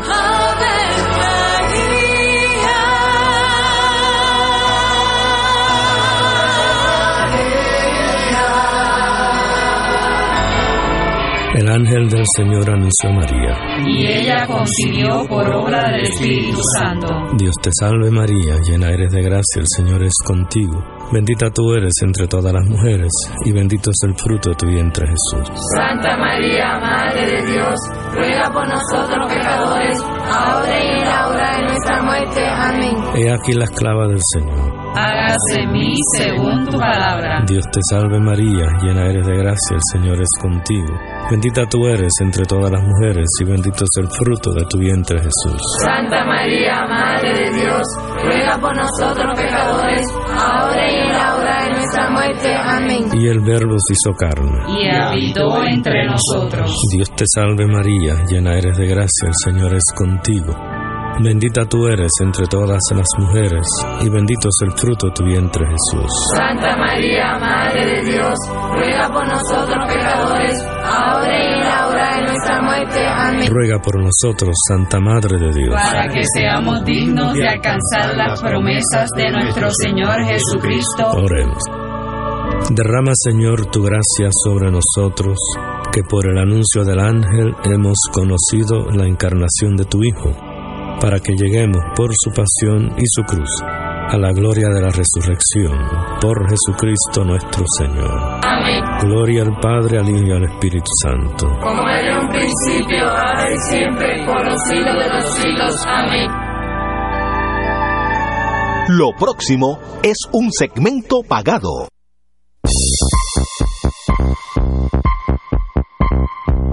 Afiliado de Triple S Advantage, elige vivir en salud y acompañado. Hoy nos acompaña, como siempre, una compañera ya de Fuego Cruzado, Tania Ramírez. Muy buenas tardes, Tania. Hola, buenas tardes. Gracias por recibirme nuevamente. Estoy bien contenta, como todos los martes, de, hablar con ustedes y hablar de los afiliados de Triple S, de todas esas herramientas y servicios que tenemos disponibles para ellos. Pues, bueno, háblanos sobre esos servicios que están contigo para que puedas tener acceso a lo más importante que es tu salud. Claro que sí, como tú bien dices, tener acceso a, a la salud es lo más importante y en Triple S, además de tener beneficios que aportan y apoyan al cuidado de la salud de nuestros afiliados, siempre buscamos la forma de que acceder a esos beneficios sea cada día más fácil y pues verdad los ayude en el cuidado de su día a día. Y hoy quiero por eso hablarles de tres herramientas que las hemos hablado anteriormente, pero quiero volver a repasarlas, que les ayudan a, precisamente tener acceso. Y la primera es la, herramienta y la aplicación de Triple S en casa, una aplicación móvil que le permite al afiliado recibir sus medicamentos donde sea que ellos estén. Es tan fácil como eh, subir a la plataforma su receta de medicamentos o pedirle también al médico que, que la envíe a la, a la plataforma y entonces, ¿verdad? Ellos pueden recibir sus medicamentos, que es algo tan importante en la puerta de su hogar. Y no solo eso, también pueden recibir sus artículos OTC a través de, de esta aplicación.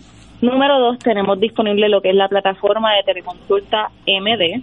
Teleconsulta MD es una plataforma eh, que también está disponible para aplicación móvil, donde el afiliado tiene acceso a unos especialistas y ellos pueden tener ahí sus consultas virtuales.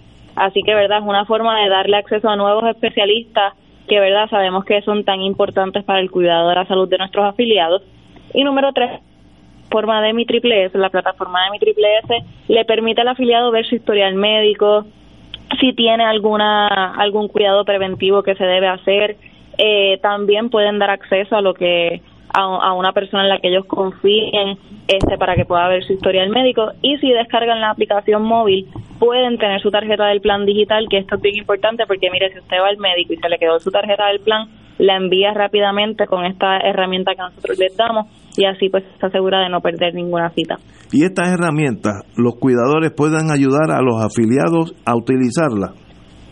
Es correcto, en Triple S estamos súper conscientes y queremos apoyar cada día más a los cuidadores que tienen este rol tan importante eh, en el cuidado de nuestros adultos mayores y por eso tanto la aplicación de mi triple S como la aplicación de triple S en casa, el asegurado puede darle acceso a esta persona que los ayuda y en la que ellos confían para el cuidado de su salud.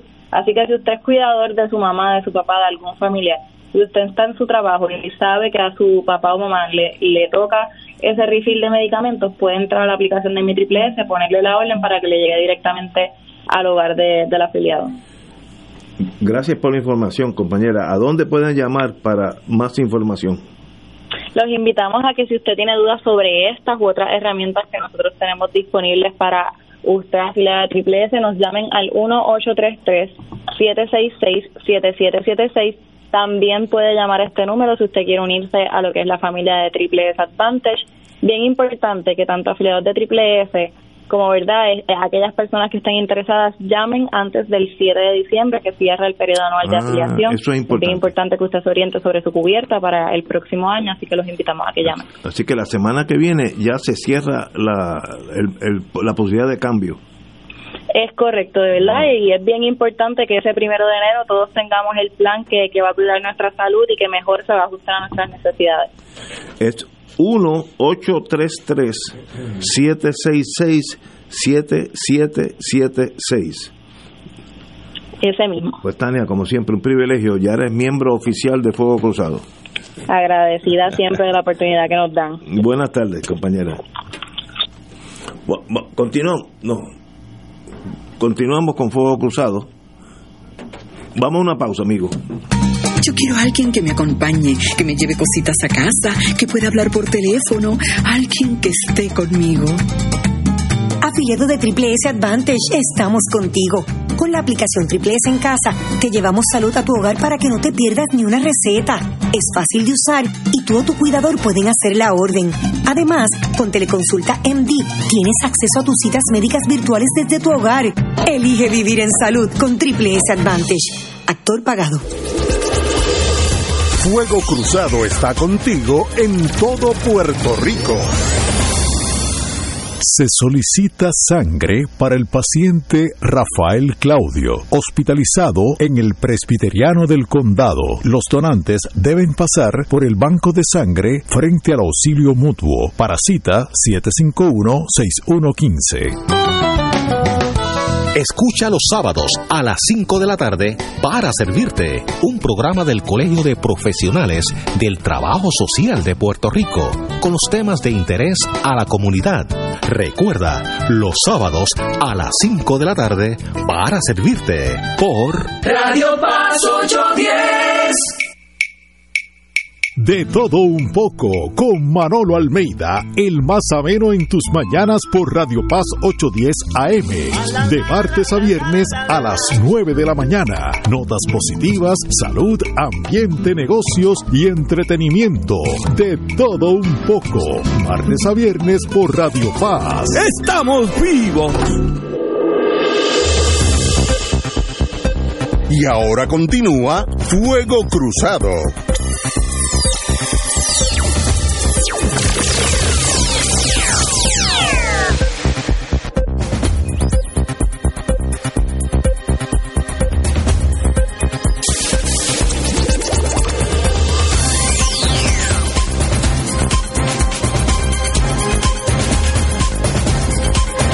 Amigos y amigas, bueno, vamos a, tenemos la hora de Severino. Estamos ¿sabes? Ya son 45 minutos, 43 nada más. interceptada por la, la, la Cuba.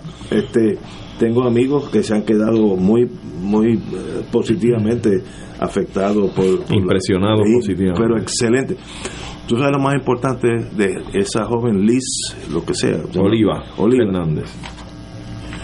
Que no choca con uno. Ella tiene sus ideales y discute como si estuviera hablando yo con una francesa de Francia. O sea, que no hay no hay esa ese dolor, esa sangre de la Guerra Fría, que tú eres malo, yo soy bueno, ese tipo de cosas.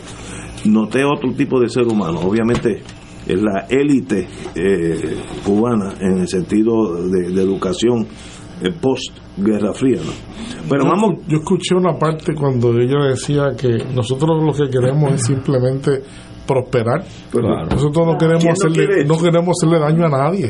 Nosotros no estamos por hacerle ni que- tenemos capacidad ni queremos hacerle daño a nadie. Nosotros simplemente queremos que nos que como cualquier otro país del mundo manejarnos y poder prosperar. Yo creo que eso es lo que quiere todo el mundo. Claro, todo el mundo quiere claro. eso. Todo el mundo. Sí, sí, sí.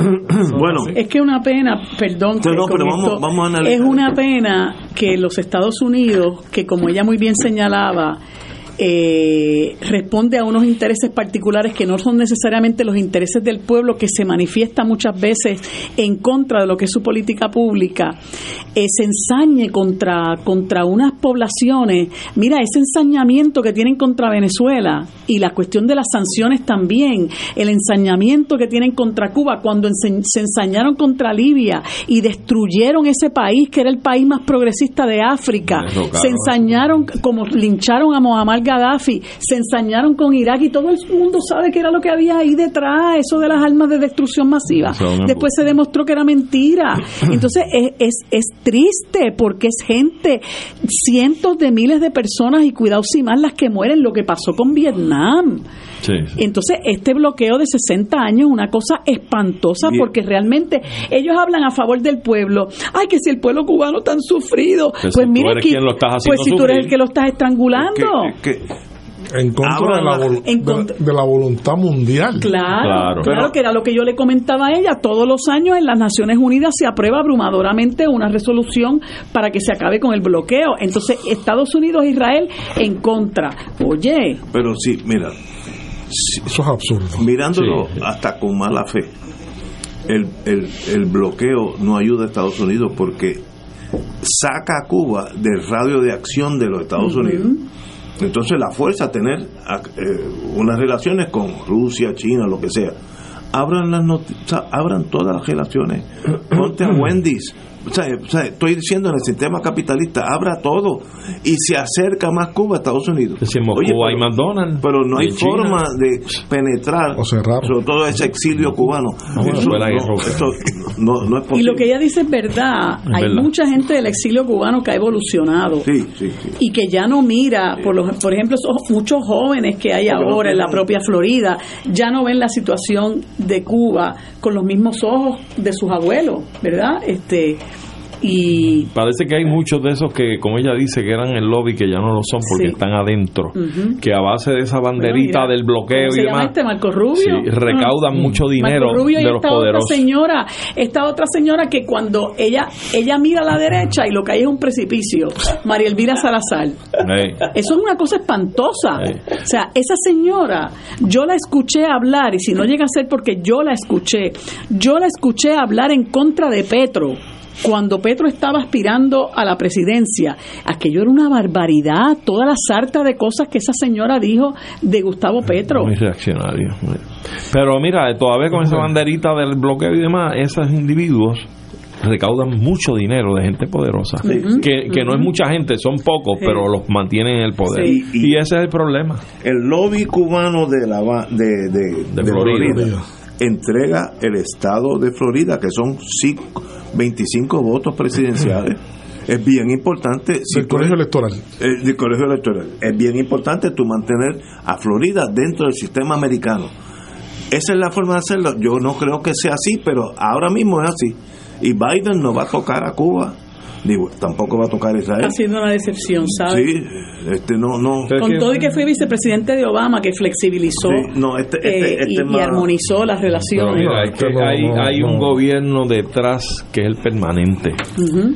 Obama cuando se tiró la movida, se la tiró en el último año, sí. cuando ya no iba más, ¿me entiendes? Ese fue el año que liberó Oscar. Claro, ¿por qué no lo hizo en el primero o el segundo año? No le iba la vida. Así que es el problema, el problema eterno. sigue siendo importante en Estados Unidos. Eh, bueno, Severino, vamos ya. Hablemos yo sé que tú tal vez tengas algo que decir entre Palestina e Israel. Ponnos al día de, esta tragedia humana. Claro. Eh, bueno, eh, yo creo que no, no es ningún, ninguna sorpresa eh, que haya habido una extensión de la tregua humanitaria que se había establecido por cuatro días mientras se liberaran se liberaban una eh, una cantidad de, de rehenes por un lado y de prisioneros por otro lado eso se logró. Yo creo que desde el momento en que se aprobó es antes de aprobarse ya uno escuchaba que se dejaba escapar la palabra eh, eh, retomar retomar el el, eh, la, la, tregua una vez pasaron los primeros cuatro días, porque la intención siempre fue esa. La intención siempre fue prolongar este, asunto y yo creo que prolongar este asunto eh, estratégicamente por ambas partes por ambas partes. Eh, tanto por Hamas, porque tiene Hamas, y hay que mencionar también que Hamas no es el único grupo en armas. Eh, eh, no, no, pero dentro, ah, de, dentro de, está muy activo también la, la yihad islámica, que es un grupo no político, es un grupo exclusivamente militar, desde que se creó, se creó por objetivo militar, y otros y otros grupos pequeños que también están colaborando en armas en eh, en Gaza. Eh, pero yo creo que el, la mirada eh, con cuidado que se tiene desde el punto de vista de Hamas no sorprende, tampoco sorprende de que jamás muchos expertos estiman desde que esto ocurrió el 7 de octubre, ellos sabían a qué se enfrentaban, ellos sabían que y tenían que estar preparados posiblemente para una confrontación prolongada. Y yo creo que ahí que está la clave. Si realmente, si realmente un país como con las características que tiene Israel puede darse el lujo de mantener una conflictividad como esta de una manera prolongada. Y ahí donde está, eh, ¿verdad?, la gran interrogante. ¿Por qué? Primero porque históricamente todos los conflictos que han habido, casi todos los conflictos que han habido en estos últimos 75 años entre los palestinos y los israelíes han sido de corta duración. claro. Todos han durado poco tiempo. no, han sido días, han sido días. Eh, no han sido costosos, ¿verdad? Como este que parece ser que tiene unas características bastante particulares, eh, que ya en 40 días parte de los principales objetivos del ejército israelí no se habían cumplido. Primero, descubrir completamente las instalaciones de Hamas, eso no se hizo. Eh, eh, se, descubrieron, se descubrieron unos bunkers en algunos hospitales que eran bunkers que habían construido los propios israelíes, ¿verdad? Este, previo, previo, no eran de Hamas, que Hamas lo utilizaba, sí lo utilizaba, pero no fueron construidos por Hamas.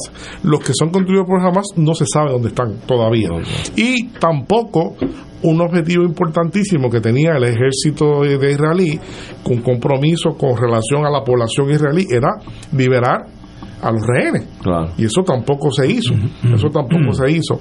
Como sea único se ha podido realmente establecer un vínculo para liberar esos rehenes ha sido con este proceso de, negociación. Por otro lado, en la negociación yo creo que eh, eh, jamás ha obtenido una victoria que no soñaba tener no soñaba tener porque jamás recordemos que más allá de que era un grupo que es como un semigobierno en Gaza, que había sido electo en el año 2005, tan atrás como el 2005, hasta ahora que ha pasado tanto tiempo, eh, jamás era un grupo básicamente paria, ¿no? A nivel internacional, no reconocido por nadie, por nadie, eh, ninguneado, marginado, aún dentro del propio espectro palestino aún dentro, hay que decirlo, aún dentro y de, y de, eso a pasar a ser parte de una mesa de negociación con Israel, yo creo que eso ha sido para ellos realmente, eh, claro, ha sido, ha sido, eh, eh, y eso por eso, por eso se debatió tanto al interior de Israel, al interior del gabinete del, presidente, que hubo todavía, todavía cuando se aprueba esto, se sabe que hubo que llamar a alguna gente a doblar del brazo algunos ministros porque ellos nunca estuvieron de acuerdo con que se hiciera esto. Para no darle ese reconocimiento. Para no darle ese reconocimiento jamás. Eso, eso es conocido, ¿no? este, y, y aún así, fíjense ustedes que dentro de todo esto, el presidente Netanyahu llega y se toma una foto en, en Gaza también, ¿no? como si fuera poco, este, como para dar este, un poco de esa visión de control. Pero este, lo que aparenta ser es lo que ha dicho mucha gente que conoce bien, que comentamos aquí, que esto tiene las, las características de convertirse en un conflicto durare, duradero eh, que le puede hacer mucho daño a la economía de Israel. ¿Cómo? Pues bueno, eh, eh, a menos que las cosas cambien y se vayan por una ruta distinta, se sabe ya por organismos internacionales que han cifrado que todos los días Israel gasta 260 millones de dólares en este conflicto. En sostener las tropas que están, en sostener las tropas que están, eh, las tropas este, del, del de, no, de las que están, ¿cómo se llama? La ocupación. No, las que están en reserva, la, de la ah, reserva. la reserva más todo el, ejército. activo. ¿Verdad? Este, Israel no es un país gigante no es un país que tiene una población asombrosa, tiene, ¿verdad?, 9 millones de, de, seres humanos, de esos 2 millones son, son palestinos, son árabes, o sea, no, no, son, son 7 millones. O sea que eh, sacar eh, 340 mil, creo que fue, de la reserva de Israel es algo sensitivo. Eh, basta comparar eso simplemente, basta comparar esa cifra con la cifra que activó el presidente Putin, que se pensó mucho cuando Putin eh, ¿verdad? activó 350 mil 350 mil soldados, ¿no? Pero entonces Israel activa la misma cantidad en un conflicto de una envergadura mucho menor. Así que este el costo de todo esto, 2.500 eh, millones de dólares al mes, habría que ver si en una prolongación de esto de 7, 8, 9 meses, 12 meses, pues Israel tiene la capacidad. Por otro lado, por otro lado, eh, obviamente, eh, mientras más dure, más complicado va a ser. Claro. Eh, ya hay, en esta etapa, ya hay cuatro barcos que han sido tomados en el Mar Rojo por este, las milicias las milicias yemeníes, los hutíes, que no se creen, eso se comen los nenes crudos, parece, ¿no? Este, y tienen, eh, el último barco es un tanquero, es un tanquero, ¿verdad? Y si ese es lo que se va a hacer, eh, Israel necesita ¿verdad? una cantidad de petróleo todos los días, que no tiene, que no tiene. La mayor parte del petróleo que tiene ahora mismo, yo me puse a investigar eso, la mayor parte del petróleo que recibe, que compra todos los días, eh, Israel, eh, la gente se sorprenderá, pero viene de Azerbaiyán. Eh, cerca de casi el 50% del petróleo que compra Israel, que no tiene, Israel no tiene petróleo, viene, viene de Azerbaiyán, pero no solamente eso, ustedes se sorprenden, yo también me sorprendí. La pregunta es por dónde viene. Eh, eh, viene, viene por Turquía. Viene por Turquía. Entonces, cuando usted ve, ¿verdad? Eso también deja mucho que decir porque uno de los actores más beligerantes en contra de Israel ahora mismo es Erdogan. Sin embargo, no ha tocado el tráfico de petróleo que puede hacer grandes daños a Israel, ¿no? Este, claro, se dice que obviamente si, si hace eso, pues la cantidad de petróleo que consume Israel, pues la puede comprar y conseguir fácilmente en el mercado internacional por otra vía. Pero no hay duda que trastocaría este, por un momento el, el tema.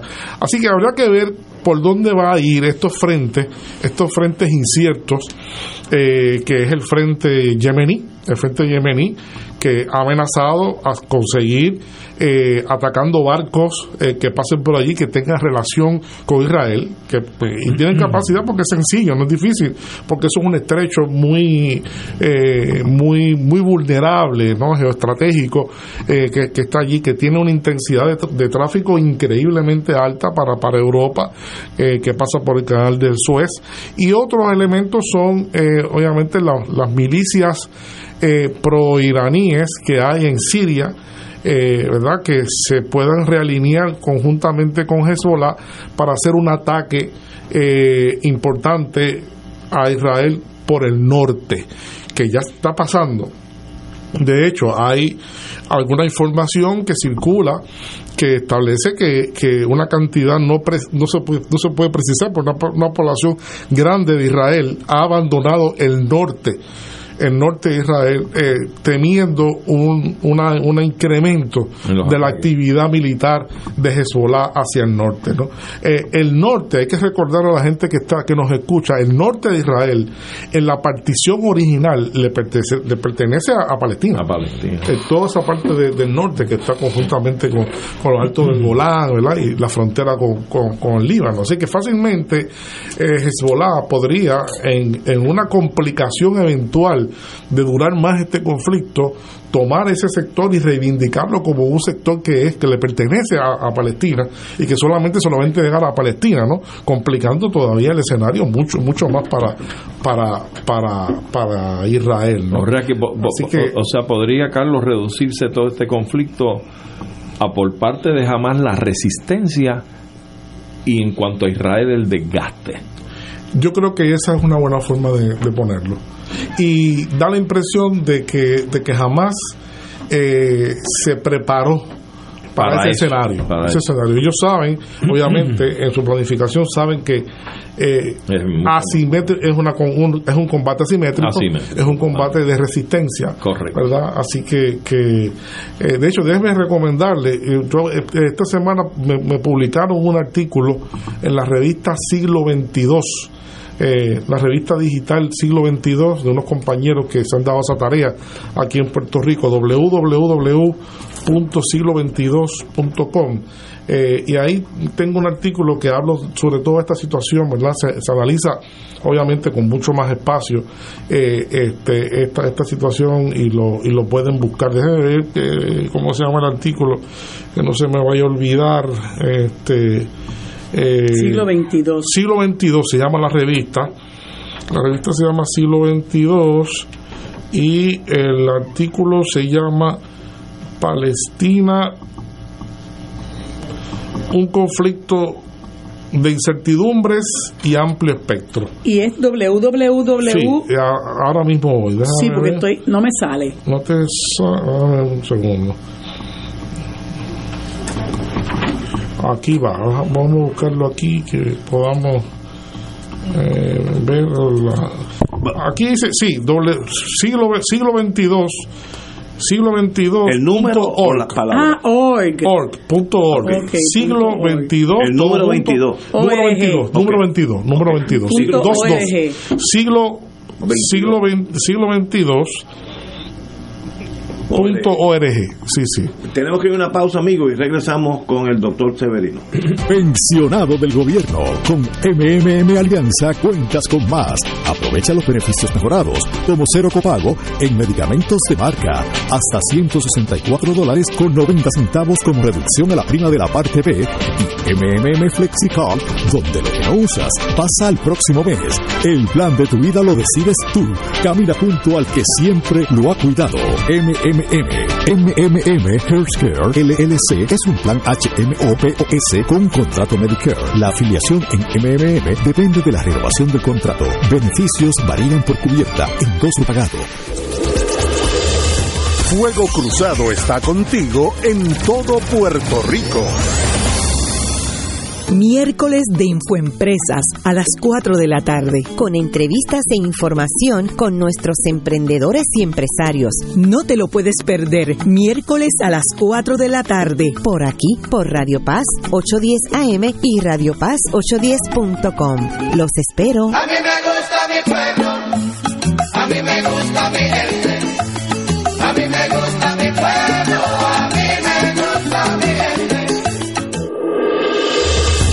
Fuego Cruzado, el programa de más credibilidad en la radio puertorriqueña, es ahora la tribuna abierta de análisis noticioso, con diversas perspectivas que exploran el trasfondo de lo que acontece a diario y cómo nos afecta. Escucha Ignacio Rivera y sus panelistas invitados de lunes a viernes en Fuego Cruzado en transmisión diferida a las 10 de la noche por Oro 92.5 FM.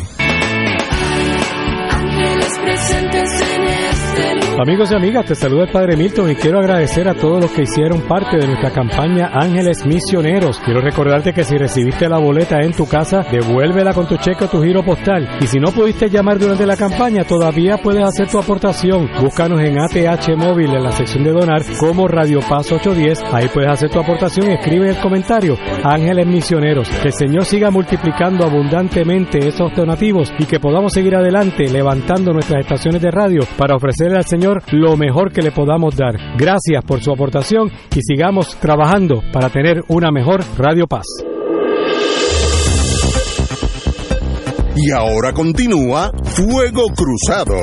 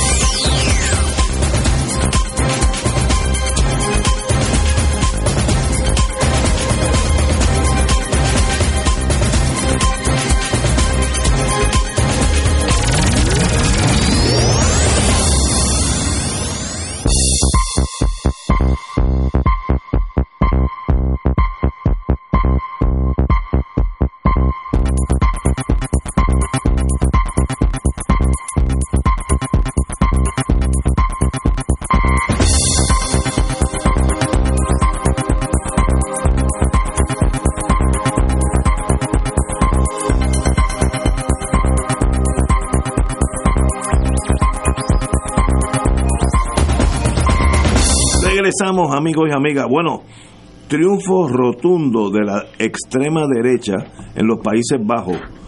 Continúa el euroescepticismo en su avance arrollador. ¿De qué estamos hablando? Bueno, sí, hubo una elección importante que no, no cautivó ni se destacó mucho en los medios, pero fue las elecciones eh, parlamentarias en los Países Bajos. Eh, Holanda, este, el nombre correcto es Países Bajos, y, y realmente ocurrió algo que se veía venir, había una coalición de gobierno eh, encabezada por Mark Rutte, eh, que tú has tenido muchos problemas como otros gobiernos que con la inflación, con los temas e-, económicos, con el deterioro económico que está viviendo Europa acelerado. Y eh, como parte del propio escenario que está ocurriendo consistentemente en múltiples países, eh, las fuerzas de la derecha extrema, las fuerzas eh, fascistas para algunos, para, algunos eh, simplemente extremistas de, derecha,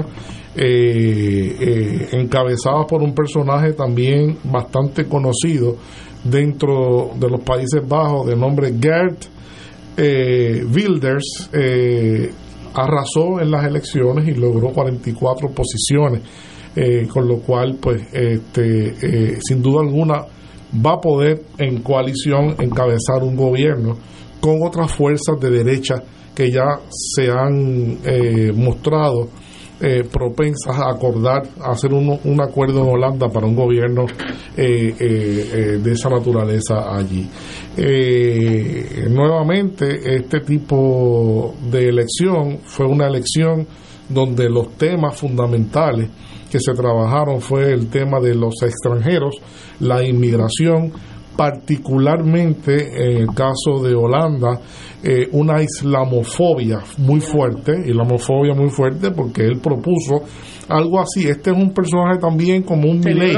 Este es un Milei también que iba a prohibir, que iba a prohibir que las mujeres usaran en todo el, eh, el país, usaran velos. No, no quedaba totalmente prohibido usar velos eh, igualmente también varias prohibiciones que tenía que ver con hábitos islámicos. En los Países Bajos hay una gran cantidad de gente que, que inmigrante que es de esa de esa confesión religiosa. Así que este eh, veremos a ver si eso pues realmente es algo de retórica electoral o si va a la práctica. Pero lo que parece ser, lo que parece ser algo que no es detenible en Europa y que avanza eh, lenta pero consistentemente es el tema del euroescepticismo. ¿no? La gente se preguntará, ¿y qué es eso del euroescepticismo? Pues bueno, el euroescepticismo es una corriente política, una corriente política que, que eh, eh, tiene como objetivo eliminar todas las competencias que se delegaron del Estado a la entidad supraestatal que se llama Unión Europea. Nosotros sabemos que se creó la Unión Europea y la Unión Europea es un organismo más allá del Estado, por eso se llama supraestatal. En ese organismo supraestatal, los países, los estados históricos, digamos Holanda, España, Francia, Italia, eh, eh, delegaron, delegaron unos poderes que eh, históricamente habían sido, habían sido solamente ostentados por el Estado. ¿no? nadie más lo podía ostentar y que estaba el principio de la soberanía. Ese era el concepto del Estado moderno que se creó conjuntamente con la, Revolución Francesa. Eh, la Unión Europea sin duda fue una ruptura de eso, eh, creando una nueva configuración política con una nueva cantidad de personas bajo un mismo ¿verdad? manto político que podía dar en vez de 14 millones acá, de 70 millones acá, pues un mercado común de 340 millones de personas y restricto, ¿no? Y fue una revolución hace 30 años, cuando llegó, ¿verdad? 30, 35 años, cuando comenzó a madurar esa idea de la Unión Europea. Pero ¿qué ha pasado? Que muchos países poco a poco han visto eh, o han resentido desde algunos sectores políticos que esa, esa esa realidad le ha quitado poderes y manejos a nivel interno para poder trabajar con los desmanes que eso creó, digamos, con, con los pequeños comerciantes, con los, con los con los agricultores, con una serie de sectores sociales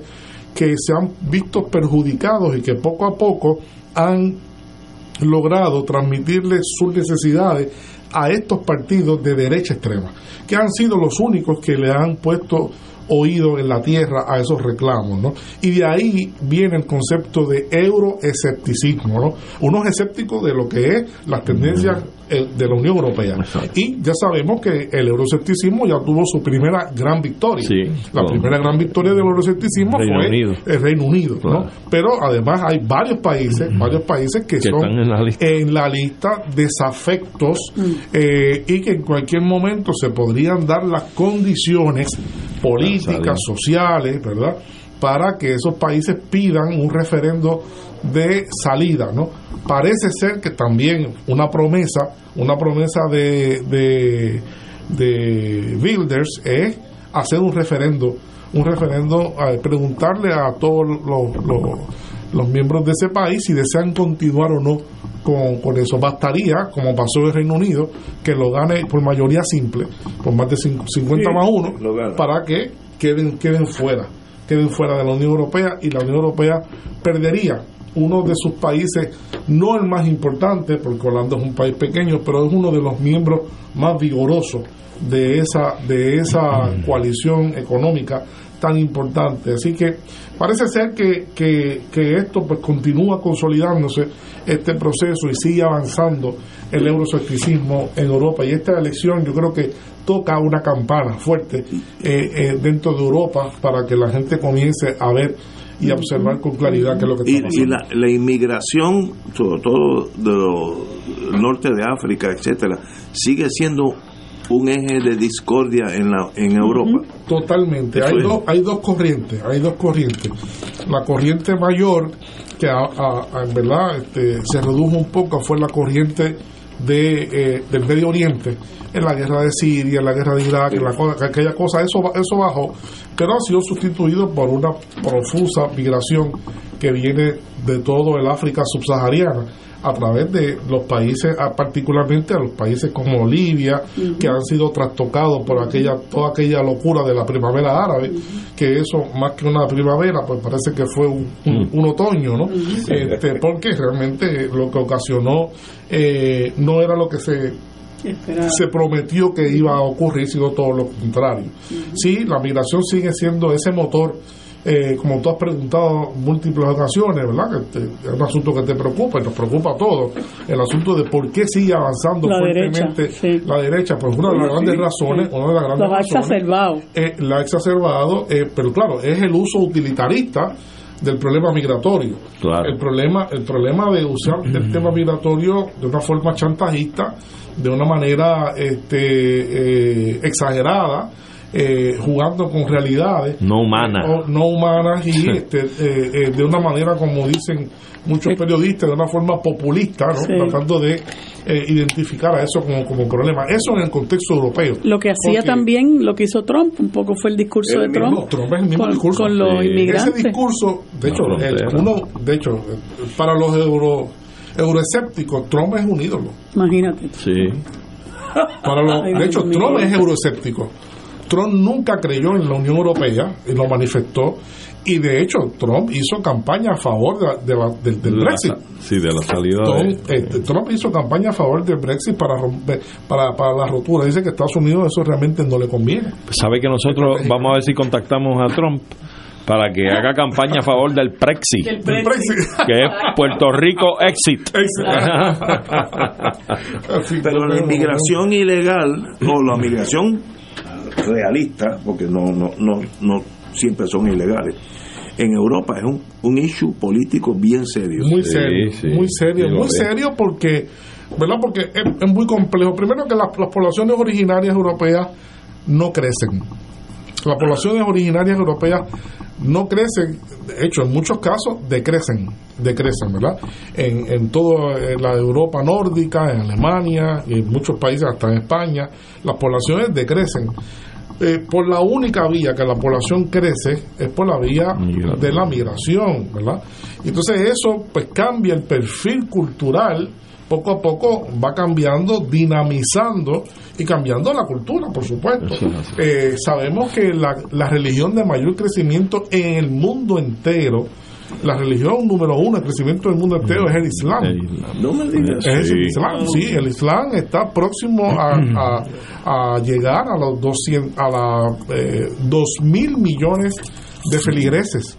Y va en aumento y va en aumento y mucho de la gente que llega de África subsahariana son también espacios musulmanes. La gente no, no, no sabe pero muchos muchos de estos países de, de África subsahariana sobre todo en la primera parte de esa línea de países de África subsahariana son en su mayoría países que tienen una alta confesión ¿verdad? De, de gente profesando el Islam, o sea que llegan a fortalecer eso y sobre todo pues tienen este, este esta cosa espantosa los europeos de, eh, de, que, de que bueno eso viene desde las cruzadas, vamos a Claro, decir, desde las claro. cruzadas. Sí, sí, Es un- hay también hay un asunto ahí medio, ¿verdad? Este histórico, complicado, cultural. Eh, que, que se está exacerbando y se está jugando con, con ello, particularmente en, en- en Europa. Así que esta elección hay que observar bien eh, qué va a suceder, ¿verdad? Con, con, con, con Gert eh, Wilders y, y qué va, cuál es el futuro eh, cercano de Holanda, pero sobre todo el futuro del euroescepticismo al interior de la Europa, eh, de Europa, de la Unión Europea. Que lo mismo existe en Estados Unidos con la inmigración. La- lo mismo, existe, el sí, mismo lo mismo principio. existe. Lo mismo existe en Estados Unidos y existe la misma partitura y los mismos problemas. Oye, pero y, y hablando de ese fenómeno, eh, mientras ustedes hablan, estoy pensando en un fenómeno que es tipo excepción, pero gracias a Don Dinero, creo que es. Porque creo que es el primer ministro ese señor británico. mucha. Sí, mucha influencia. Creo que el primer ministro de, de- de- de- del Reino Unido que es de ascendencia de la India. Ah, sí, de la India. No, sí, sí, sí. Ah, pero está ahí Pero forrado. ah, forrado de billetes. Ah, Él y la esposa. y gracias a Don Dinero es que está ahí, porque yo nunca podría imaginar No, no. que, que el primer ministro de Gran Bretaña fuera. No, no era un hindú taxista. Imagínate. de- del taxi, Sí, era- no es de Nueva York. de- No, no, yo no, taxi, no, no. No, yo lo he visto hablar y es de primera clase. No, no, no. no, No, no, no. Sí. Llega ahí también. Rishi por- Sunak. Eh, Sunak, ese mismo. Pero yo lo he visto hablar sobre temas británicos. No es muy culto. Y tú tipo, notas que eh, No, no, no, cabeza. no, Ese tipo- no es un, no es un taxista. Los mejores colegios, sí. las mejores escuelas de, de Reino Unido. Oye, háblame de Venezuela y Guyana. Bueno, eso no Se pinta va. bien. Eso Ay, no, eso no pinta Esto bien. lleva una pugna hace 40 años. Pero hubo un fallo reciente de una Eso corte. lleva ¿no? una pugna hace 180 años. Ah, bueno. Muy bien. Desde antes de que hubiera Venezuela dice Guyana, que, que esa zona es de ellos y Guyana dice que esa zona es. Bueno, es de ellos. Es el Esequibo, el famoso El río. El Esequibo, que es una divisoria entre ambos países. Correcto. Eh, lo que lo que pasa es que, nuevamente, como tú dices, el señor este don dinero, Eh, algo eh, se han encontrado cantidades fabulosas de petróleo En, la, en la plataforma continental de, de- de Guyana y Venezuela, en esa parte en disputa, y eso ha incrementado los reclamos de Venezuela. Eh, sobre todo pues porque está muy activo del otro lado compañías estadounidenses como ExxonMobil eh, eh, procurando pues comenzar a explotar eh, y convertir a Guyana en un país pobre eh, de repente en uno de los países más ricos porque tiene una población tan escasa que la distribución del ingreso pues ciertamente hace que, que, que percole casi a todo el mundo allí pero entonces este Venezuela eh, lleva muchísimo tiempo, eh, la verdad es que sí, que lleva muchísimo tiempo, este es un reclamo que tiene, que tiene más de, eh, tiene 180 años. Eh, eh, realmente desde antes de la, de la independencia no había, clari- no había claridad de cuál era realmente la frontera. Después de la independencia, después de que surge realmente Guyana en 1975, Exacto, los otros días, los otros era- días. eso era una colonia británica Británica. eh, se incrementó esto y en todo momento ha habido la esperanza de poder eh, eh, dirimir sí. esto con una negociación, esa era la esperanza que tenía Venezuela con la Corte Internacional, pero por estos días la Corte Internacional no anda muy bien, que digamos, este, no tienen mucha credibilidad en ese sentido y eh, Venezuela está totalmente en desacuerdo con la decisión reciente que hizo la Corte y eso ha llevado a tomar una decisión política a los venezolanos eh, que ha ido increciendo.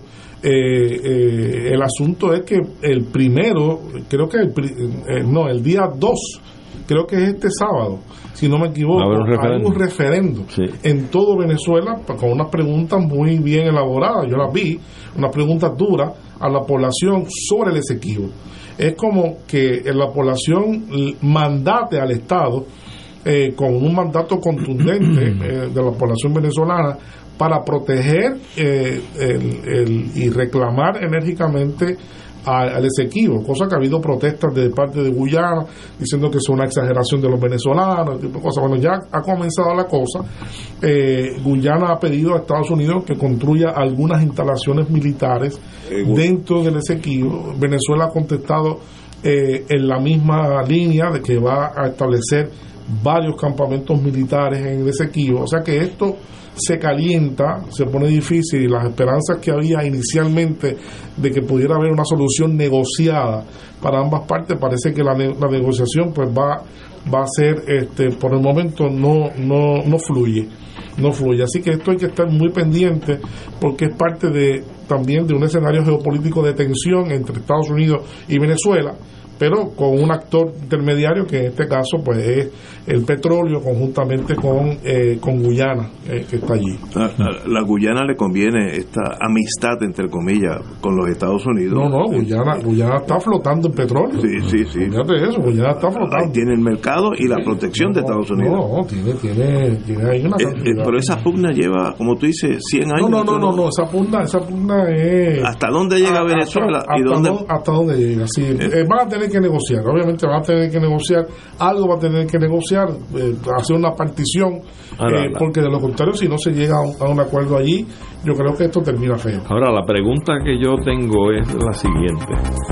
Esa, esa, ese yacimiento que existe en el subsuelo, me imagino que corre entre fronteras. O sea, la mancha que puede existir de, petróleo. ajá bueno, eh, lo que pasa es que la reclamación mayor de, ese petróleo está en la plataforma continental, en el agua. Okay. No, no está, no está en tierra hay otros reclamos, eh, oro, gas natural, eso, pero la, la gran cantidad de está en agua, está en el agua y en agua territorial de aguas territoriales. Bueno, eso lo conoce sabe. eso, ah, a eso voy. a eso voy. venezolano, el, el Esequibo es un río que está que es divisorio. Al, al, al, este de Venezuela, de Venezuela. Eh, y que se supone que sea la división natural. La división entre Venezuela y, Guyana, que le daría una extensión considerable a Venezuela, eh, ¿verdad? Y le quitaría todos esos terrenos. Yo creo que los venezolanos posiblemente estén pidiendo todo eso para poder negociar, ¿no? Yo creo que la negociación no va a ser posible obtener todo ese espacio porque es considerable. Pero sobre todo aquí lo importante, Arturo, es también el asunto del mar territorial, que tendríamos que hablar otro día de eso, Ignacio. Sería un tema importante hablar del mar territorial, territorial. Eh, eh, eh, y de los estados archipelágicos que le llaman ahora en Naciones Unidas. Así que eso es un tema muy interesante. Que, lo, ponemos en agenda. Oye, sí, excelente. Tenemos que irnos, amigos. Sí, Compañero Severino, como siempre, un privilegio aprender. Gracias a ustedes. Aprender del mundo con su señoría. Así que nos veremos mañana, que es miércoles.